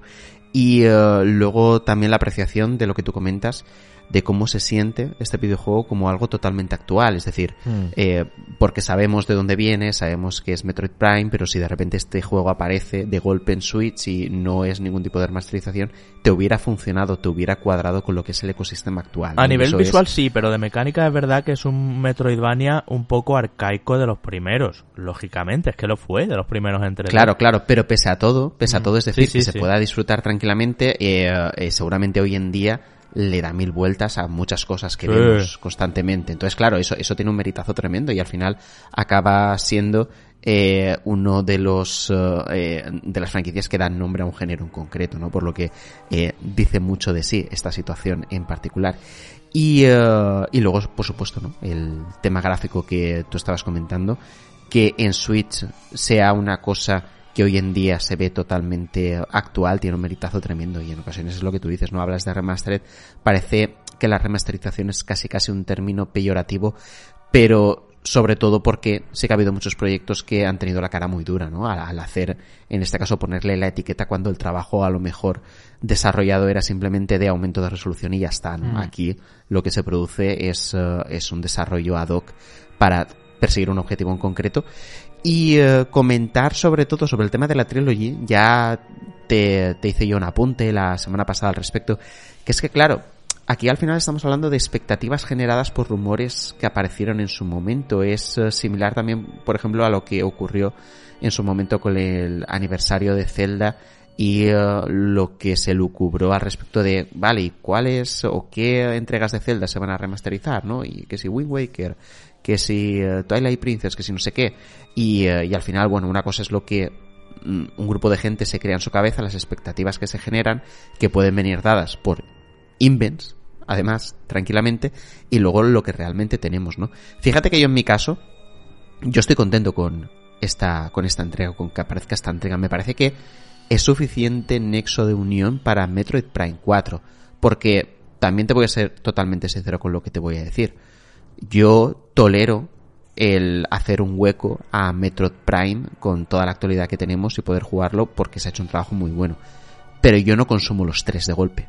No, de golpe ni, no. ni de golpe pero, ni separados. No, no, no, no, pero ni golpe ni separados. No, pero Javi. De escucha, hecho, Manu, u- una Legacy Collection como Mass Effect, una Legacy Collection como Mass Effect, yo no me voy a comer los tres Mass Effect de golpe, pero ahí los tengo en un disquito, en una cajita, los tres. Ahí los tienes y, segura- y seguramente, y seguramente la mayoría de gente no va a poder abordar los tres, pero si es que ni tan siquiera esto ocurre, por ejemplo, con remasterizaciones o remakes gráficos muy bien trabajados como los de Spiro, que tienes el, el impulso del consumo por la cantidad, por decir, wow, tengo los tres Spiro principales que aparecieron en la Play 1, qué guay, qué bien se ven, pero luego a lo mejor tocas eh, el primero y no llegas a pasarte los dos siguientes, porque eh, la, la actualidad nos engulle como una ola que se enorme Manu, y son no nos unos deja sacacuartos, poder no me- mirar hacia atrás. no me digas que no, no. no, no. Porque mira, a mí, a mí- Crash a mí no me lo parece. No, no, no, mira, en, en, en otras cosas, Nintendo te diré que sí, pero en esto en concreto, que un trabajazo de estas características te lo vendan a 40 euros, una remasterización que tú lo has dicho, que no es al uso, sino que hay un trabajo muy grande detrás, a mí no me parece mal. Entonces, crearnos castillos en el aire con respecto a que, bueno, podría haber estado la trilogía y bueno, sí, también podrían haber metido el 4 si quieren. Yo no, no estoy muy de acuerdo con eso. No, no, mira, eh, estos juegos, no estoy de acuerdo contigo, bien que nos enfrentemos. Estos juegos, estos juegos, Manu, beben de la pura nostalgia y del fan, ¿vale? También es verdad que hay gente que jugará, que no jugó en su día porque no tuvo una GameCube y diga, es el momento de enfrentarme a esta obra que es atemporal y que todo el mundo dice que influyó muchísimo en el género y que tal. Vale. Eh, pero el público grueso, eh, como yo, pues es eh, público que disfrutó mucho, que tiene buenos recuerdos, que tal y que cual, o que a lo mejor, por ejemplo, yo Metroid 2, Metroid Prime 2, eh, no lo jugué tanto, solo lo tenía un amigo mío y eso fue lo que lo vi. Entonces, em, creo que hay que darle a ese público la cajita, homenaje, donde te vienen los tres y tú eso lo pones ahí o en la estantería o instalado en tu Switch, pero que te vienen como pues como la Legacy Collection de Mass Effect, como la Insane Trilogy de Crash, Spiro, etcétera. Esto es un remake gráfico mucho más fuerte que los más que lo que hemos visto en los Mass Effect. Vale, te lo compro, pero no sé si es más remake gráfico que los Spiro, ¿eh? Por ejemplo, ¿vale? o que la Insane Trilogy. Y ahí me dieron los 3 por 39.90. Uf, Mm. no, no sé qué decirte. Tú, tú fíjate en el tema del control. Es que aquí se toca el control también. Es que no, no, es que no estamos hablando de, de, de un remake gráfico que ya es bastante. Es que yo creo que no somos conscientes de que por una vez en la vida Nintendo ha sido generosa a la hora de sacarnos eh, un precio aceptable por un producto que ya tiene unos años, pero que le han dado un, un rebozado gráfico eh, correcto. Ha sido, es decir, ha sido un año y medio de trabajo, que tampoco es muchísimo. La propiedad, de hecho, la marca la registraron el año pasado, en do- bueno, perdón, en 2021, hace dos años, ahora ya. Pero Claro, que- pero, pero la registraron Javi cuando terminaron, seguramente. Es decir, eh, este juego, yo estoy seguro que es de esos juegos de Nintendo que tiene en el cajón y te va sacando en un momento que le parece bien, pero de manual. Yo estoy convencido que esto estaba hecho ya desde bastante tiempo. Entonces, yo al final lo único que te señalo, y es un poco mi caballo de batalla o, está, o lo está siendo durante esta temporada, es el control de expectativas. Es decir, eh, ¿realmente nos podemos quejar de una compañía que no ha dado muestras de prometerte algo y que a lo mejor lo que tenemos en la cabeza son esos rumores que han ido poblando Internet de fuentes más o menos fiables? Pues no lo tengo yo tan claro. Porque si no se hubiera hablado de esa trilogy antes de que saliera este, este primero, yo creo que lo hubiéramos recibido sin esperar. En este caso nada a cambio, a lo mejor estaríamos hablando de, bueno, a ver cuándo aparece la segunda, la tercera entrega, si aparecen. Pero ya te digo, a mí, como nexo de unión, para posibles eh, compradores, en este caso de Metroid Prime 4, me parece una maniobra perfecta y sobre todo me parece hasta casi casi un elemento fundamental para entender la historia del videojuego, sin necesidad de tener el 2 y el 3. Sí, sí, sí, eso te lo compro total. De hecho, entre el 3, que es el último, y este, no hay mucha diferencia, más allá de que el 3 era Claro. más elegante en no ponerte en la cara una puerta roja porque no tienes tarjeta roja, por así decirlo. No es así exactamente, pero me entendéis. Eh, este es más primitivo, el 3 mezclaba todo más, era un poquito más laberíntico, el- la gestión del mapa, por ejemplo, en este juego es muy arcaica también, marea un poco porque empiezas a girar y un mapa 3D que no se ve muy bien las alturas, los ascensores y las cosas. Bueno, al final te haces, pero en el 3 era todo más natural y, y gráficamente era superior. Era un juego de Wii y el 1 y el 2, Metroid Prime, eran de, de GameCube y, y, bueno, sobre todo el gran cambio del 3 fue el control. Pero es verdad que a nivel de estructura y de lo que cuenta y del cómo incorpora mecánicas y sistemas, no hay mucha diferencia. Y el verdaderamente histórico es este. Eso te lo compro, eso estoy de acuerdo. Mm. De hecho, si no sale ni el 2 el 3, como que no pasa nada. Porque, porque este juego es el, el fuerte. El que cambió todo, ¿no? Por así Ujú. decirlo.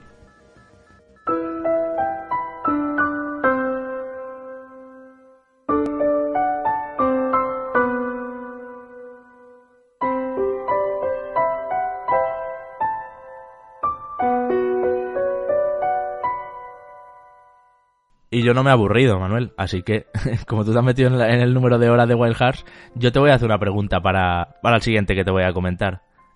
¿Es Final Fantasy nuestra saga favorita? 35 años se cumplen ahora. ¿Es Final Fantasy nuestra saga de nuestra vida y de nuestra historia? Tuya y mía, digo. Puede ser, ¿eh? Yo creo que sí. Pues Yo, yo creo que sí. es que lo estuve pensando el otro día porque, joder, juegas a Theatrhythm Final Barline, que es como se llama. Qué difícil se escribe Theatrhythm. Veremos si lo pongo bien en la descripción de este podcast, ¿vale? Perdonad la rata si ya está mal puesto. Porque no he visto tantas THs y Ms juntas que en mi vida.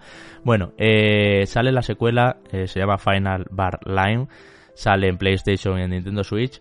Estuve con sus responsables, de hecho, hace unos días que vinieron desde Japón en un evento montado por PlayOn y por Nintendo para que pudiéramos charlar un poquito con ellos y, bueno, conocerlos y demás. Pero sí que os voy a decir una cosa. Este juego del que os voy a hablar ahora tiene una super demo en la eShop de Nintendo Switch. De hecho, no tenéis que ir al apartado de demos, sino que tenéis que ir a la ficha del juego. Vamos a llamarlo a partir de ahora Final Bar Line o Line para que sepamos de lo que hablamos porque Atritm mm, tela. Pero bueno, que tenéis que ir a la ficha del juego y ahí tenéis o comprarlo a 59.90 y va eso, pero eh, también, y otras versiones que hay, pero también tenéis la demo. Y la demo es bastante holgada, Manu. Deja bast- jugar bastante al juego. Y además, si os, gusta mucho lo que acabáis comprando, se guarda la partida. Si como para nosotros es una de vuestras sagas de vuestra vida, vamos a dejarlo ahí. No sé si la favorita, pero una de las vuestras sagas de vuestra vida. Os ha acompañado de siempre. Habéis jugado un chorro de Final Fantasies. Habéis disfrutado del Reconectados Extra que nos regalaron Manu y Pedro Navidad y que se viene segundo episodio que va a ser muy heavy eso. Eh, si para vosotros Final Fantasy es una de las eh, salsas de la vida y una de las alegrías de levantarse cada mañana, Esto es una celebración del 35 aniversario, Manu, increíble. Está tan cuidado. Es una Ve, esto es un buen paquete hecho por parte de Square Enix y no lo del Metroid. Aquí está todo todito. La única guarrada, ya la voy diciendo, es que tiene una edición digital deluxe que incorpora más canciones todavía y una edición premium digital deluxe que incorpora más canciones todavía. O sea, tú pagas ya 60, 80 o 90, ya ah, creo que son los precios, ¿no? De hecho, la, la Premium Digital Deluxe es mm, se va un poco por las ramas desde el punto de vista, porque ya mete canciones de Nier, de los Saga, de Life Alive y de, de Octopath Traveler, o sea, de, otros eh, de otros eh, JRPGs de Square Enix, ¿no? Eso ya es too much. Pero la edición básica, pese a ser a precio completo, tiene casi 400 canciones de 46 Final Fantasy diferentes, absolutamente todos. De hecho, yo creo, Manu, que en junio, cuando salga Final Fantasy XVI, van a actualizar y le van a meter también 7 8 temitas de Final Fantasy XVI. Porque esto tiene, desde que empieza, un, unas ganas de ser una celebración del 35 aniversario y de ser como el paquete musical definitivo y el juego, es verdad que es un juego de ritmo que, bueno, tiene unas mecánicas, tiene algunas cosas, pero al final, pero como que quiere ser, tiene unas galerías muy bien presentadas, todo muy ordenadito, eh, 104 personajes que puedes eh, meter en tu equipo eh, de los diferentes Final Fantasy. Aquí tenemos Crystal Chronicles, Dissidia, Type Zero, Record Keeper, Mobius, eh, Chocobos, Dungeon, en fin, todo lo que rodea Final Fantasy, sus spin-offs y todo. Y es un paquetazo en el sentido de lo bien organizado que está todo, eh, cómo vas desbloqueando, cómo el juego te va contando poco a poco más y más cosas para que no te mm, desborde demasiado. Y cómo se genera en ti como jugador una necesidad de tener toda la Pokédex, por así decirlo, de hacerte con todo, con todo es con todas las canciones, la máxima categoría triple S en todas, las cuatro dificultades que tiene. Y claro, con una música Manu que es que te la sabes. Claro todas, es que te ha acompañado toda la vida. Y encima han puesto las versiones originales como sonaban los juegos. Esto, los Final Fantasy antiguos, pues lógicamente en MIDI, 16 bits, tal y cual. Covers posteriores. Versiones metaleras de temazos míticos. Eh, o sea, es de verdad un, un ejercicio de enciclopedia y de da gusto tenerlo ahí en la estantería. Que en ese sentido no tengo nada que decir de, de, esta, de esta colección y lo trabajado que está en su disposición, en, la presentación que es muy cuidada, fanservice a lo loco, ahora te cuento, y bueno, al final un respeto total por las características un poco de la saga, ¿no? Porque empezando por la sinestesia, por esa sensación que tienes de que al oír algo como que tiene un tacto particular, eh, hmm. cuando haces clic en, en, algo y, cuando aciertas las notas en su, o sea, las notas, perdón, los, compases justo en su ritmo y tal, eh, ese game feel es exacto Final Fantasy y, eso está muy muy cuidado y ellos nos lo contaron en el evento cuando estuvieron aquí en Madrid. Saben perfectamente lo que hacen, llevan muchos años en Square Enix, esto ha estado eh, con Tetsuya Nomura y, y los demás eh, también ahí metidos en la ecuación y bueno, pues son los, los auténticos padres y artífices de Final Fantasy. Sí, yo iba a comentarte que desde luego es, eh, es un chorreo de, de nostalgia y de, y de fanservice eh, brutal lo que tenemos aquí con este título de nombre impronunciable que no me voy a atrever a hacerlo durante, durante toda esta parte que dure eh, esta, esta crítica al juego. Em, vemos también aquí la tendencia, ¿no? De alguna manera, después de Kingdom Hearts Melody of Memory, de hacer eh, en este caso algo todavía más ambicioso en ese sentido. Y eh, es que claro, tú estabas comentando antes el tema de, de la música, es que lo que Nobuo Uematsu ha ido haciendo a lo largo de cada una de las diferentes entregas es increíble, pero luego también han aparecido otros compositores eh, aparte de él, ¿no? Como puede ser, por ejemplo, en Final Fantasy XV, en tu amado Final Fantasy XV. Hombre, y mi amada Yoko, que es increíble, es increíble la banda sonora que tiene Final Fantasy XV. No hay nadie que pueda negar la evidencia que es una de las mejores bandas sonoras de la anterior generación. Pero no admite discusión alguna lo que estoy diciendo, ¿no? Y, eh, y tener todo eso al alcance de tu mano en un videojuego que además eh, con esa especie de combates melódicos que tú vas teniendo, ¿no? Esa, esa invocación a la sinestesia que tú dices, mm. que es tan satisfactoria, en este caso ya no necesitas tanto inputs visuales como si sonoros que te satisfagan y que eh, se sincronicen en este caso con el movimiento que tú haces con los dedos, eh, buah, es que es un ejercicio de satisfacción increíble. Y luego aparte, claro, si todo esto te lo acompañan en momentos eh, muy determinados con eh, esas escenas cinematográficas tan míticas de eh, muchas de las entregas que han tenido, o sea, de muchas de las entregas que han tenido estas escenas de Final Fantasy, es, eh, es, es ya un, un, nivel de fanservice, es un nivel de, locura increíble. La cinemática de Claude cogiendo la moto para salir del edificio Shinra con esa canción exacta y tú con los botones es, es, es que es, es eso, es toda una vida, pero además está muy, muy, tiene una precisión aquí lo que ellos llaman gatillos en el juego, pero no son los gatillos del mando de la Switch, sino, eh, bueno, yo lo juego en Switch, eh, sino el, um, las bolitas, ¿no? Que tienes que ir marcando. Tiene una precisión tan, tan, tan exacta, se siente tan justo cuando haces un crítico, que es como lo máximo, ¿no? En arco iris, y cuando haces solo un bien, sientes perfectamente que no has clavado la bolita en su sitio. Y es muy justo yo que soy muy jugador de el juego de móvil este cómo se llama Star, tú lo sabes sí. No hay color. O sea la precisión que tiene esto es es eh, absolutamente de, de, de, vamos de los mejores momentos de Guitar Hero.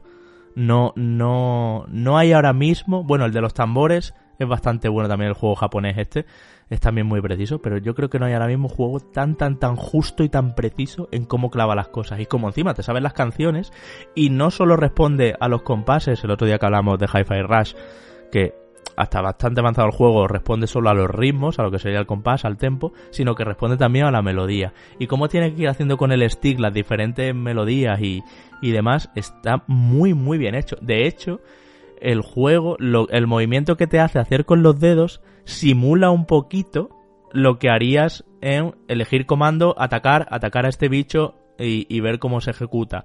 O en invocar con un cierto giro de stick y para acá y para allá, ¿no? Y luego, mano, el juego tiene mucho respeto por cada uno de los Final Fantasy incorporados hasta el punto de que si tú, por ejemplo, pones Final Fantasy VII, el original, pues las primeras canciones que te aparecen y los primeros enfrentamientos son el escorpión rojo en Midgar, eh, Reno y el resto de, de los eh, hermanos estos en, en, Midgar también, luego ya sales al mapa mundi, se oye la típica del mapa mundi, luego llegas a esta aldea, luego llegas a lo otro, acabas en el parque de atracciones este con no sé qué, el cañón Cosmos, todo eso, pues eh, va en el orden exacto en que era en el juego, y así con todos. En el, en el 15, por ejemplo, que lo mencionaba y me encanta y por supuesto fue de los primeros que puse porque la música del 15 me flipa. Eh, pues igual, estaban ahí los protagonistas con el coche y tal y cual. Y luego lo mejor de todo es que me llevé a Noctis a Final Fantasy VIII. Y en mi escuadra iban Noctis, Squall, Yuna y no sé quién. Y, ¿sabes? Entonces, y Cid. Entonces, eh, hay mucho de eso también, de en plan, utilizo, porque todos los personajes los vas subiendo de niveles, les vas desbloqueando habilidades y todo eso, como si fuera el árbol de habilidades, y cada uno tiene sus habilidades. Aeris es una sanadora, y te la puedes llevar a otro Final Fantasy y hacerte un escuadrón donde ella tire, porque claro, los personajes a medida que tú vas haciendo combos bien y eso, van invocando, van tirando pociones, van tirando eh, curaciones, van tirando piro más más, van tirando todo, todo lo que van teniendo para, para que en la visual que hay por detrás se ejecute el combate contigo ganando si lo estás haciendo bien. Y si no, pues empiezan los bichos a comerte, a darte unos golpes tremendos, ver las barras de vida bajar, todos los personajes en límite, todos los personajes envenenados, o sea, todo esto se ve así también, ¿no? Y, y claro, es muy guay poderte llevar a los personajes de un Final Fantasy a otro. Sí te voy a decir que me chapa un poco y no me gusta, y de hecho no me gustó tampoco de, de aquel World of Final Fantasy, la estética chibi para los personajes porque creo que le quita identidad. Ya, pero es que todos son chibi. No, no, Hay no, un si, Cloud, si, un si, Noctis estoy de acuerdo. Si estoy y de un acuerdo. Squall y un Bibi, todos chibi. Sí. El único punto es que eh, me parece que en World of Final Fantasy estaban mucho más trabajados que aquí. Aquí Sí, sí, claro, son claro. dibujos baratísimos. que desde Sprites luego, baratos, sí, sí. claro, sí. que Mm. si en algo podrían haberse esforzado sobre todo es eh, en haber mostrado eh, una eh, sincronización, un baile, mejor dicho, en el combate, eh, llevado en volandas por un apartado artístico mucho mejor porque lo tienes. Y aunque sea incluso estética chibi que tenga un poquito más de detalle, que son muñecos, me parecen muy planos, con muy poco detalle, y yo creo que no, aunque te pueda parecer simpático, pero yo creo que hay maneras de ser simpático, hay maneras de hacer dibujos eh, o caricaturas de estos personajes que sean, que te entren mejor por los ojos que esto, ¿no? A mí mm, me parece que la homogeneización de estos personajes con este estilo no es ni tan siquiera agradable, o no me lo parece. Ya, yo entiendo que el juego quiere pues eso, ¿no? Como que todos venga con la misma estética, pues eso, para que te los lleves de un lado a otro y tal, pero yo qué sé. Para mí no se pueden mover igual Gitan de Final Fantasy IX que Lightning de Final Fantasy XIII. Porque no, porque ella es de otra manera, tiene otra personalidad y todo. Y aquí pues son todo eso, eh, muñequitos como de los que te tocan en las bolas esas japonesas, ¿no? Que, que las máquinas del gancho.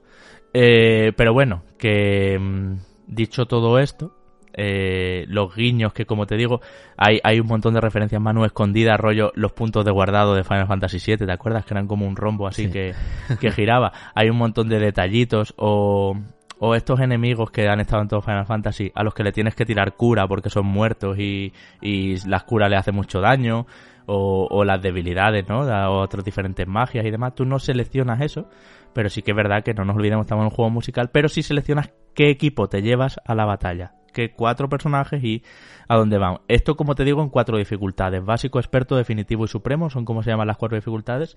Y pasarse todas las canciones en triple S, en supremo, no lo voy a conseguir nunca, la verdad. Es un juego muy, muy, muy desafiante en esa dificultad.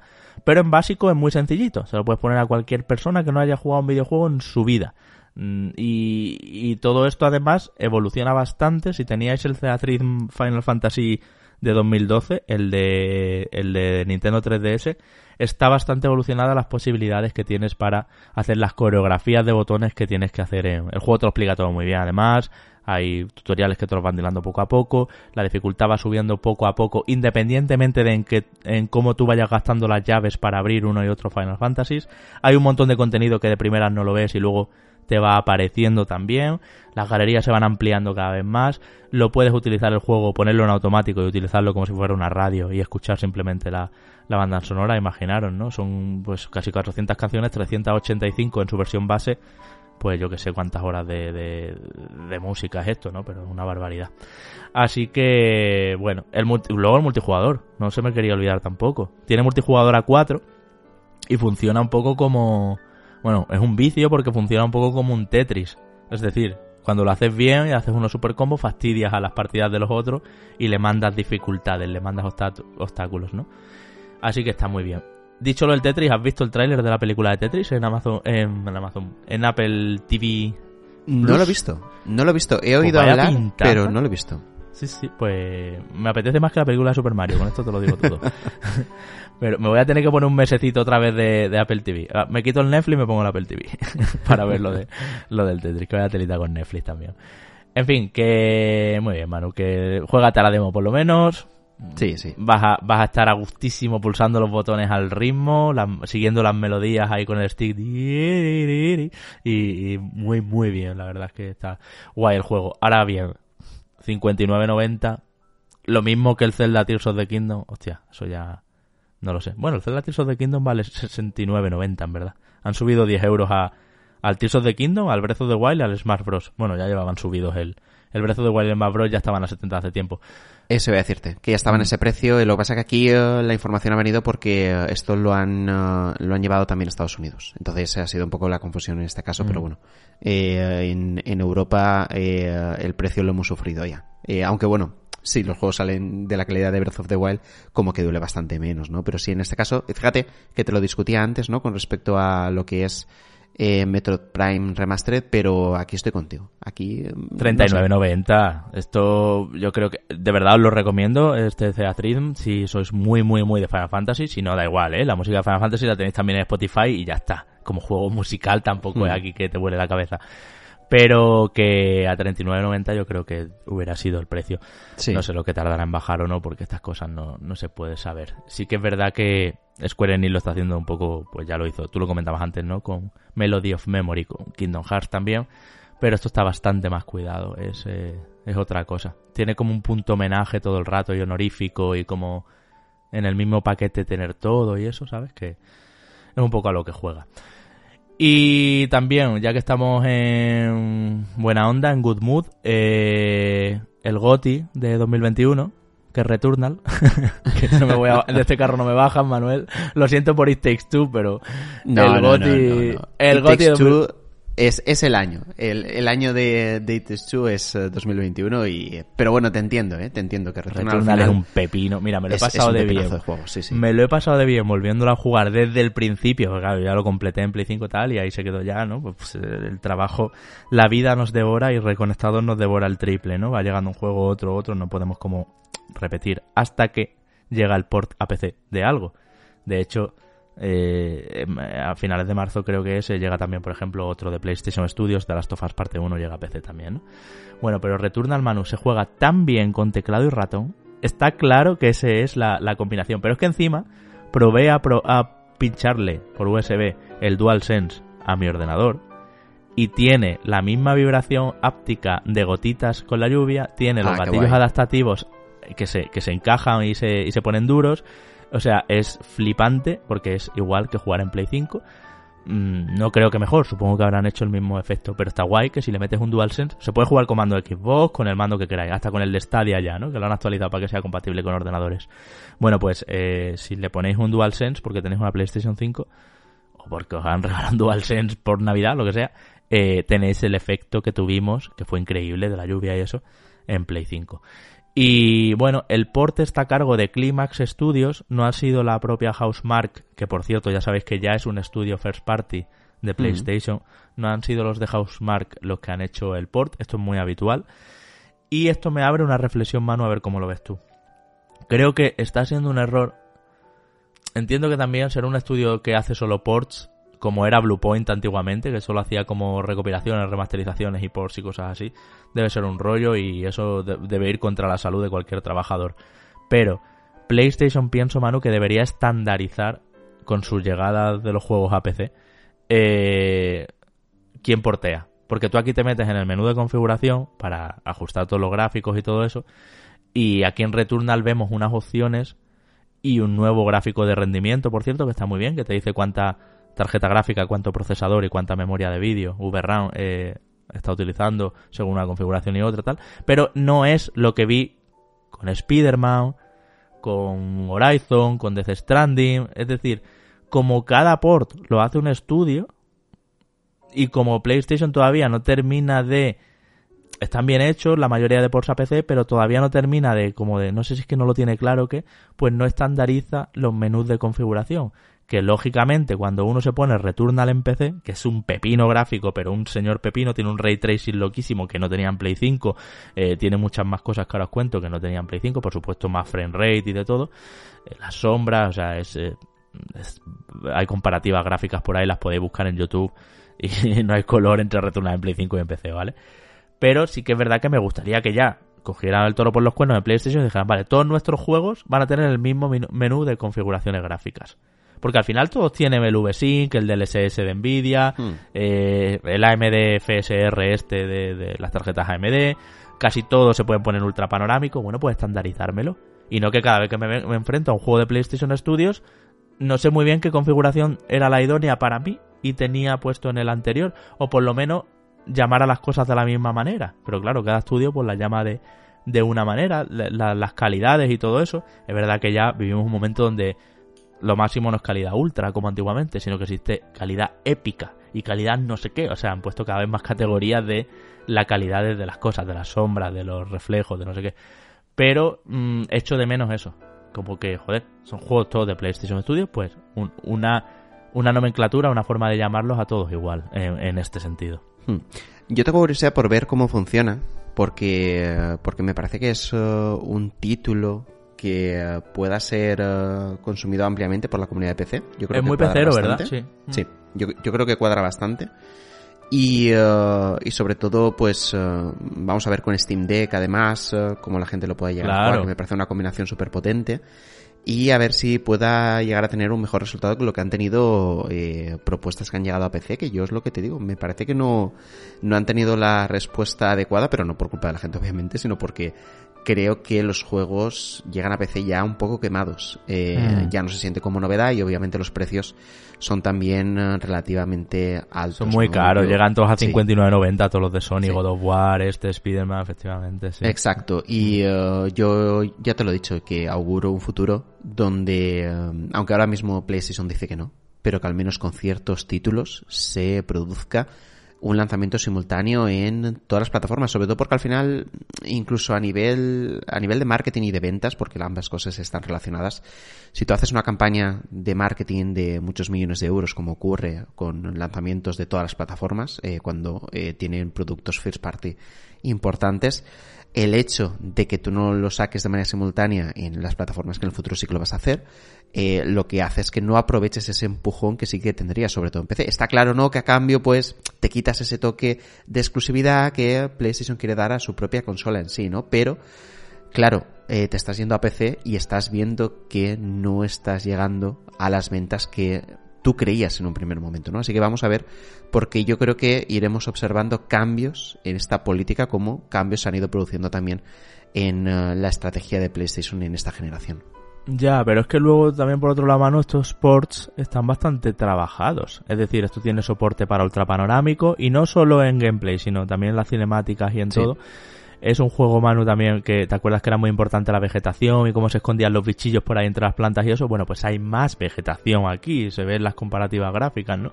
Eh, luego el tema del frame rate en este juego en particular es esencial. O sea, eh, es verdad que si me preguntáis a mí, la configuración que yo recomiendo es a 60 frames bloqueados manualmente, decirle al, al, juego que no vaya a más de 60 porque he notado, yo y otros compañeros con los que he hablado también, que hay lo que se llama slattering, ¿no? Que es como caídas de frames. Tú estás jugando a lo mejor a 144 porque tu ordenador, o sea, tu monitor tiene 144 Hz y de repente se te baja 80. Eso es notable al ojo. Y en este, este juego es muy rápido. Y está hasta arriba de proyectil en la pantalla. Y es muy importante la posición y los giros bruscos y de todo eso, ¿no? Entonces yo recomiendo que lo bloqueéis a 60, que es a lo que jugamos en, en Play 5, si no me equivoco, en su día. Y de esa manera, pues sabéis que se, que se va a mantener, ¿no? Y es que hay también, Manu, más vegetación y más reflejos. Se ve, ¿te acuerdas que también este juego es como muy cada bioma era como de un color, tenía como un tono, como un filtro.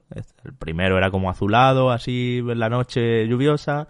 El segundo era más desértico, más rojizo. El tercero más amarillento. Bueno, como más de piedra y de ruinas. Bien. Eh, además de más de, más de vegetación, hay más reflejos. Y entonces los colores de los proyectiles, que suelen ser muy estridentes, rojos, morados, verdes chillones, amarillos fluorescentes, se ven muy bien en charcos, en piedras, y de hecho cada proyectil ilumina lo que le rodea cuando le pones el ray tracing al máximo. Eso, sumado a las sombras de todas las copas de los árboles reflejadas en el suelo, los enemigos y todo tiene sombra, hasta las proyectiles en el aire tienen sombra. La experiencia visual es un espectáculo, pero vamos, eh, deja, como te decía al principio, bastante atrás al de Play 5, aun siendo el de Play 5 ya un pepinazo también, que se siente de nueva generación y además un juego que igual si tenéis eh, eh, no disco duro, sino DSS, eh, va a ir sin sin SSD, perdón, sin tiempos de carga, que es muy importante en esta mecánica que ya sabéis que bebe de los roguelike y que es de morir y volver a empezar y volver a empezar y volver a empezar, ¿no? que nadie... Tenéis un programa, por cierto, bastante bueno que nos quedó, Manu. Lo estuve repasando hoy. En el eh, review original de Returnal, donde además os, os, di 10 o 12 consejos para jugadores novatos, para, no amargarse al principio, porque puede ser un poco difícil. Pero ya te digo, se juega muy bien con teclado ratón, se juega muy bien con el DualSense. Y, y si os escucháis aquel análisis original de la cuarta temporada, si no me equivoco, eh, veréis pues eso, algunos tips, algunos consejitos para empezar con, con buen pie. Y ya que estaba en el PC me pasé también por el festival de demos de Steam.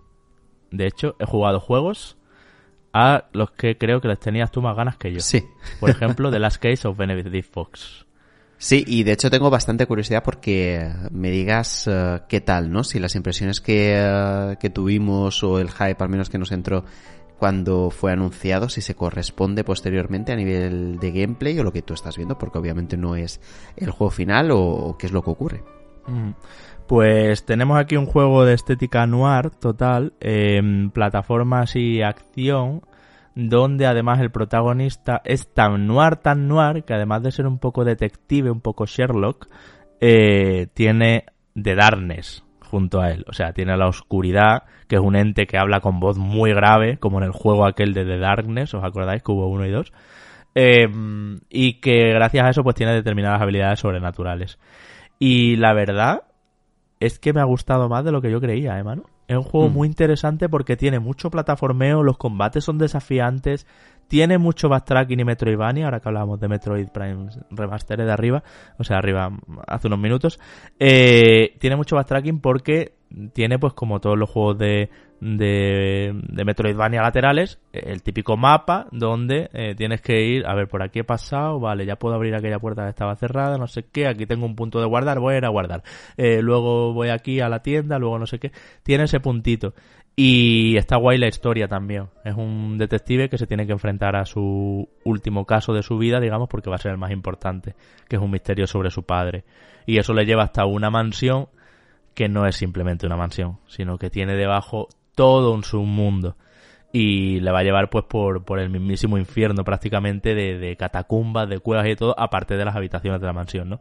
Y todo tiene un rollito, pues eso, eh, principios del siglo XX, años 20 y tal, como de, de, pues lo que lo que vas cogiendo son discos para la gramola, ¿sabes? Este esta la chimenea, los butacones, este este rollo un poquito victoriano Hmm. tardío que, que le va muy bien. Y me ha gustado mucho cómo se maneja, me ha gustado mucho el combate, eh, tiene puntos de RPG también y, y sobre todo eso, mucho de volver a intentar, me mandan al punto de respawneo y ahora voy por otro lado y no sé qué, o sea que eh, está muy bien planteado creo. Y de hecho no sé si han dejado la demo ya disponible en Steam, pero si lo pudierais jugar es también una demo larga. Tardé bastante en llegar hasta el final en este. A nivel estético es brutal, ¿eh? porque eh, además eh, es un juego donde predomina bastante el color púrpura, por cierto, Mm. y eh, le da... El de Darkness, del, del- de la oscuridad. Sí, sí, Sí, todos sí, sus sí, poderes son púrpuras, sí. Sí, sí, y eh, tiene además como en, eh, en ciertas ocasiones, como por ejemplo al abrir las puertas, ¿no? Animaciones en concreto que son trabajadas y me parece que todo el conjunto de este tipo de, de cosas, de estos inputs visuales, le, le confiere una, una identidad muy, eh, muy importante que le hace destacar en juegos que puedan ser de una temática similar. Yo te quería preguntar un poquito por el, por el combate, ¿no? Porque hemos visto que el protagonista puede manejarse tanto con, eh, con cuchillos como con armas de fuego que tiran como una especie también de, de, de bola mágica, ¿no? Parece ser. Mm. Y, eh, y no sé, que me des un poquito de, de feedback al respecto de eso. Pues tiene parry, tiene bloqueo, no tiene muchas balas, por lo que el arma de fuego es como un recurso que además tiene un cooldown, las pistolas no es como que se recargan con balas, sino que tienes que esperar detrás de cuando gastas el, X número de tiros que tienes. Y lo más, lo más satisfactorio son los jefes finales. En la demo concretamente hay dos o tres, ya estoy liando unos juegos con otros. Bueno, eh, digamos que son muy difíciles. Y ahí es donde te das cuenta, Manu, que como juego de acción, de peleas y de tortas, es bastante bueno también. Mm. Porque son muy difíciles, he muerto mucho, ¿eh? especialmente en el primer jefe, que es como un tentá- como un bicho con tentáculos. Es como, Dios, pero ¿quién ha hecho la dificultad de esto? Por Dios. Y, y luego tiene dash, tiene doble salto, tiene todo lo que tiene que tener para tener una movilidad súper rápida, pa, pa, pa, pa, pa, pa, pa. Y, y está guay. Eh, creo que el combate es bastante bueno. Mejor, por ejemplo, que el de Ori o que el de Hollow Knight incluso puede ser, ¿eh? Eso que el de Hollow Knight también está muy respetado. El de Hollow Knight tiene una cosa muy buena que es que tiene ese pequeño lapso de tiempo de parón cuando das un golpe, o sobre todo cuando te lo dan a ti, que se para todo el juego. Y eso es, muy satisfactorio al tacto, a los mandos, pero esto es otra cosa. Eh, no hay tantos enemigos, eh, no hay tampoco muchas salas de estas de, vale, tengo que pasar por ahí me acuerdo que era difícil porque hay muchos enemigos. Y el plataformeo tampoco es tan extremo como en Ori o como en. O como en. A Eterna Noctis o como en Celeste, ni mucho menos. No es ese plataformeo extremo de Dios, cuántos pinchos hay aquí, no llego. No. Pero sí que es verdad que con las habilidades sobrenaturales que le dan gancho, le dan un disparo explosivo, efectivamente, y le dan otro juego, además de que entiendo que a medida que vas avanzando vas cogiendo otras armas y tal, eh, bastante bueno como juego de acción, sí. También creo que me comentaste, Javi, durante esta semana que estuviste con, con Planet of Lana. Eh, así que eh, cuéntame un poquito porque era otro de esos títulos que yo tenía apuntado en mi lista y que si esta semana no hubiera estado tan ocupado, seguramente toda esta faena que tú has hecho con eh, el Next Steam, eh, pues la hubiera hecho yo, ¿no? Y tengo mucho interés por saber qué sensaciones te, te trae este juego. Mm, Este lo habíamos visto, para que os acordéis, en muchos los Game Awards. Creo que el Geoff lo ha sacado dos veces ya, o. Y es un indie que es un también un plataforma lateral, pero este es más de puzzles, Manu. Eh, llevas a Lana, que es una chica que busca a su hermana pequeña, si no me equivoco, en un planeta muy muy bonito, de colores muy vivos. De hecho, el juego recuerda en cuanto a pesos del personaje a clasicazos eh, como Prince of Persia, los, los, laterales, quiero decir, es un juego como muy de colgarse y eso.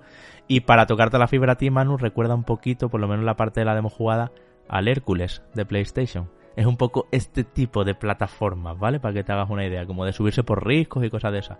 La diferencia es que además del plataformeo y de ajustar los saltos y eso, y tenerte que colgar, descolgar y demás, eh, a lo, a lo Prince Persia, como te decía, o a los flashback, ¿no? Que también sería un juego al que referencia bastante.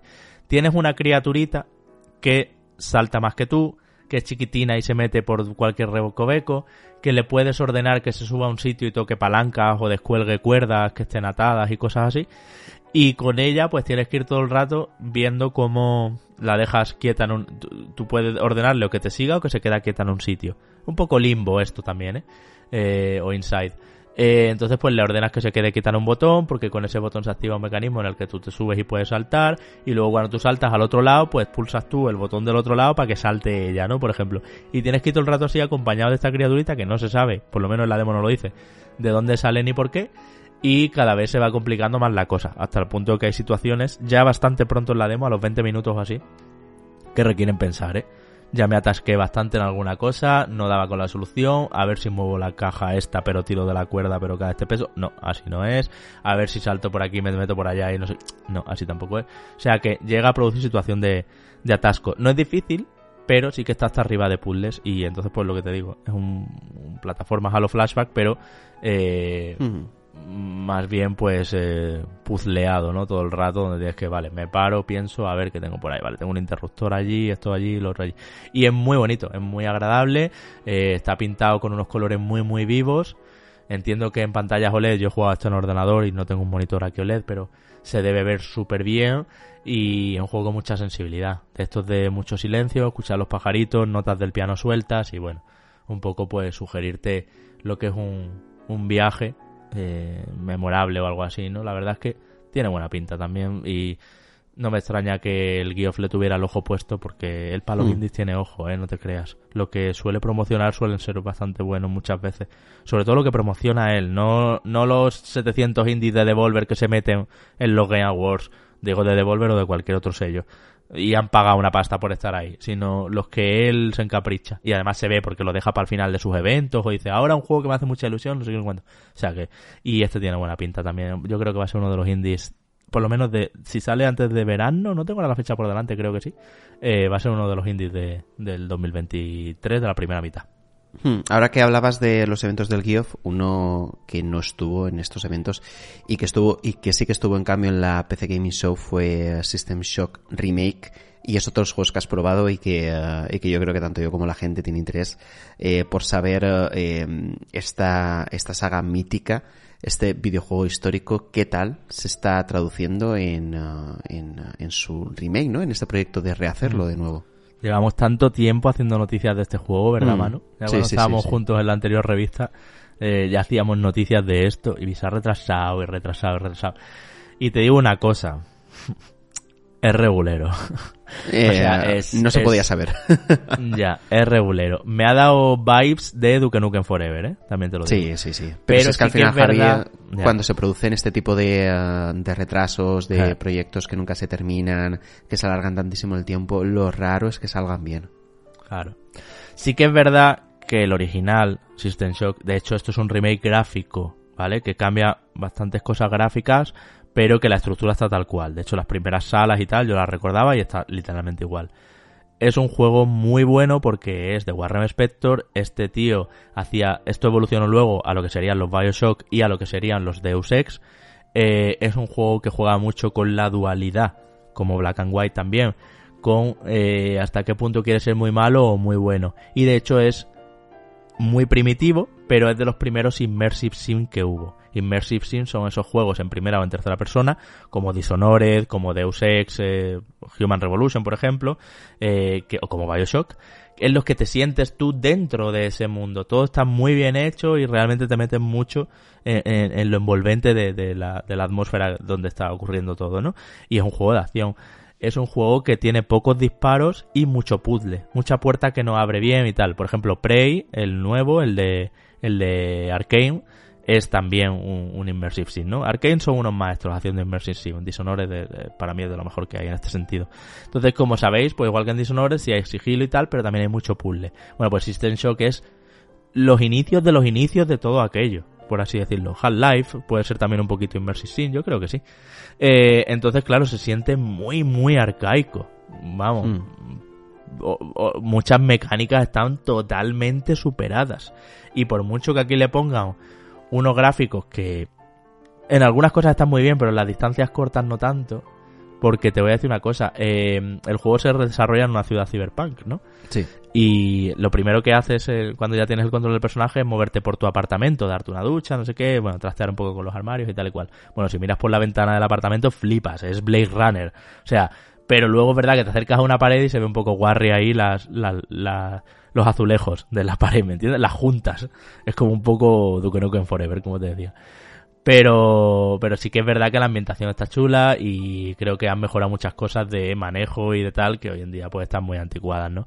Pero es que esto es como Wolf, como el primer Wolfenstein, el antiguo del todo, eh, a los shooters. O sea, es que esto es lo más primitivo de lo primitivo que existía en su día revolucionario, pero hoy en día. Entonces, yo creo que lo guay va a ser conocer una obra maestra, los que no lo conozcáis, eh, traer muy buenos recuerdos y nostalgia a los que los jugáramos en su día con una puesta a punto técnica y de físicas y de controles y demás. Y, ya está, y un poco puedes disfrutar del espectáculo en algunos pasillos, eh, lo que te digo, mirando por ventanas y, sobre todo la historia tan buena que tenía este juego y cómo te sumergía mm. en ese mundo. Pero ya está. Sin locuras, sin alardes, no vale los 10 años que llevamos esperando esto. Yo que sé cuánto tiempo llevamos hablando de System Shock, ¿sabes? Mucho, mucho. A ver, aquí el tema fundamental es que no estamos ante un remake de verdad. Es decir, porque un remake eh, bien entendido termina también de eh, aceptar o intentar rescatar las, las cosas ¿no? que hicieron grande la entrega en su origen y eh, intentar hacer una, una traslación luego hacia aquí, ¿no? Hacia el presente y poder también aprovechar cosas de lo que tenemos actualmente y constituir de esta forma un juego que, que, que se sienta también relevante hoy en día. Y por lo que me estás diciendo, para nada es lo que tenemos que esperar de este System Shock remake. Claro, es que no es Dead Space Remake, ni mucho menos, por ejemplo, ¿no? Que es un buen ejercicio de remake reciente. O lo que va a ser Resident Evil 4, que tiene buenísima pinta. En unas semanas estaremos hablando de él también. También es verdad que es un juego más antiguo. Como hacer un remake a Half-Life 1. Pues también Half-Life 1. Pues mira, no ha pasado tanto el tiempo por Half-Life 1, ¿eh? también te digo. Yo creo que Half-Life 1 aguantaría más el tipo que System Shock, por ejemplo, ¿no? Así que bueno, eso te cuento. Y luego también, mano, estuve jugando a otro. De hecho, te lo jugué antes del festival de demos Next de Steam, que nos mandaron un, código de la demo, que es Bleak Sword DX. Y este hmm. juego llamaba la atención, primero, por su aspecto vectorial, porque es de píxeles muy gordotes, muy píxeles. Tanto es así que es en blanco y negro y solo la sangre es en rojo. o sea, es una cosa como monocroma, mm, feísima, pixelísima y todo pero el combate está a muy alto nivel. No te digo Sekiro, pero en algunos puntos es bastante bueno cómo impactan eh, las, las, armas, eh, cómo tienes que moverte, esquivar, hacer parries y todo eso. Y es verdad que es un juego donde, bueno, pues te presentan ahí en una plataforma cuadrada, cerrada, y tienes que ir limpiando las oleadas poco a poco, nivel a nivel, hasta que al final llegas a un gran nivel con un gran boss, ¿no? Y lo malo que tiene es que tiene esa fealdad que tenía el año pasado Vampire Survivors, que tenía el año anterior Loop Hero, es de estos píxeles que se pasan de rosca, para mi punto de vista. De hecho, este más todavía, porque es verdad que eh, el, el, protagonista, el típico espadachín y caballerito, ¿con cuántos píxeles estará hecho? ¿Con 32? ¿Con 40? o sea, una cosa tremenda. Y, bueno, no es nada que, sea muy destacable a nivel técnico, pero sí que tengo confianza en ver cómo evoluciona sobre todo eso, ¿no? Porque también a medida que vas subiendo niveles puedes ir desbloqueándole cosas, le vas comprando cosas y tal. Y, mm, y tiene también, no es un roguelike, pero tiene el punto de si mueres, tienes que volver a ese nivel rápido y superarlo para recoger todo el dinero que llevabas y luego ya comprar otras cosas y tal, ¿no? Y con la progresión del personaje y eso, pues se va a ir consiguiendo. Vamos a ver qué tal. Es un experimento, me parece muy un juego muy muy experimental, pero bueno, ya que nos lo enviaron, pues le quise dar un un tiento también. Nos preguntaba el otro día también, Manu, uno de nuestros amigos, no sé si era por Twitter o por Patreon, sobre Wanted Dead, que es eh, un juego a cargo de Soleil, Sí. que no he podido darle tanto como querría, la verdad, pero sí os puedo hablar un poquito. No estoy en condiciones para hacer una review, no lo he terminado, pero sí os puedo hablar un poquito de este título. Soleil, por cierto, eh, los conocéis porque son los que hicieron Devil's Third, o sea, Devil's Third eh, y también hicieron no hace mucho el Valkyrie Elysium, que es un juego del que hablamos, ¿te acuerdas, no? El, el- Sí. el pasado otoño. Bueno, pues este juego está por debajo de Valkyrie Elysium, te tengo que decir. Eh, es un juego no lo recomiendo a su precio completo. eh, vamos a empezar por aquí. Porque es una acción. A lo, de hecho, en él se dan cita eh, otros estudios y, y otros desarrolladores como los que estuvieron a cargo. Esto es lo que me generaba la confusión antes en, en Wild Hearts. eh, como los que estuvieron a cargo de Ninja Gaiden, por ejemplo, ¿no? Y. eh, O sea, gente del Team Ninja. Y yo qué sé. Esto es un juego Manu doble A. Muy de principios de Play 3. ¿Te acuerdas aquellos juegos de Play 3 que todavía eran un poco estructura y mecánicas de Play 2? Esos del Sí. principio, de los primeros meses.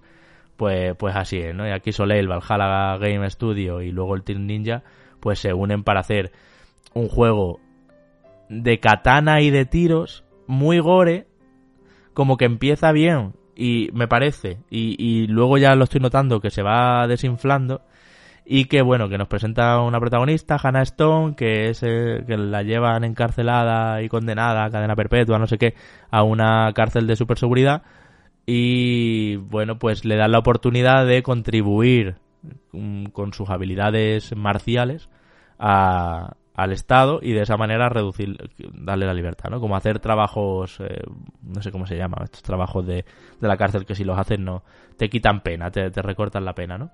Hmm. Total.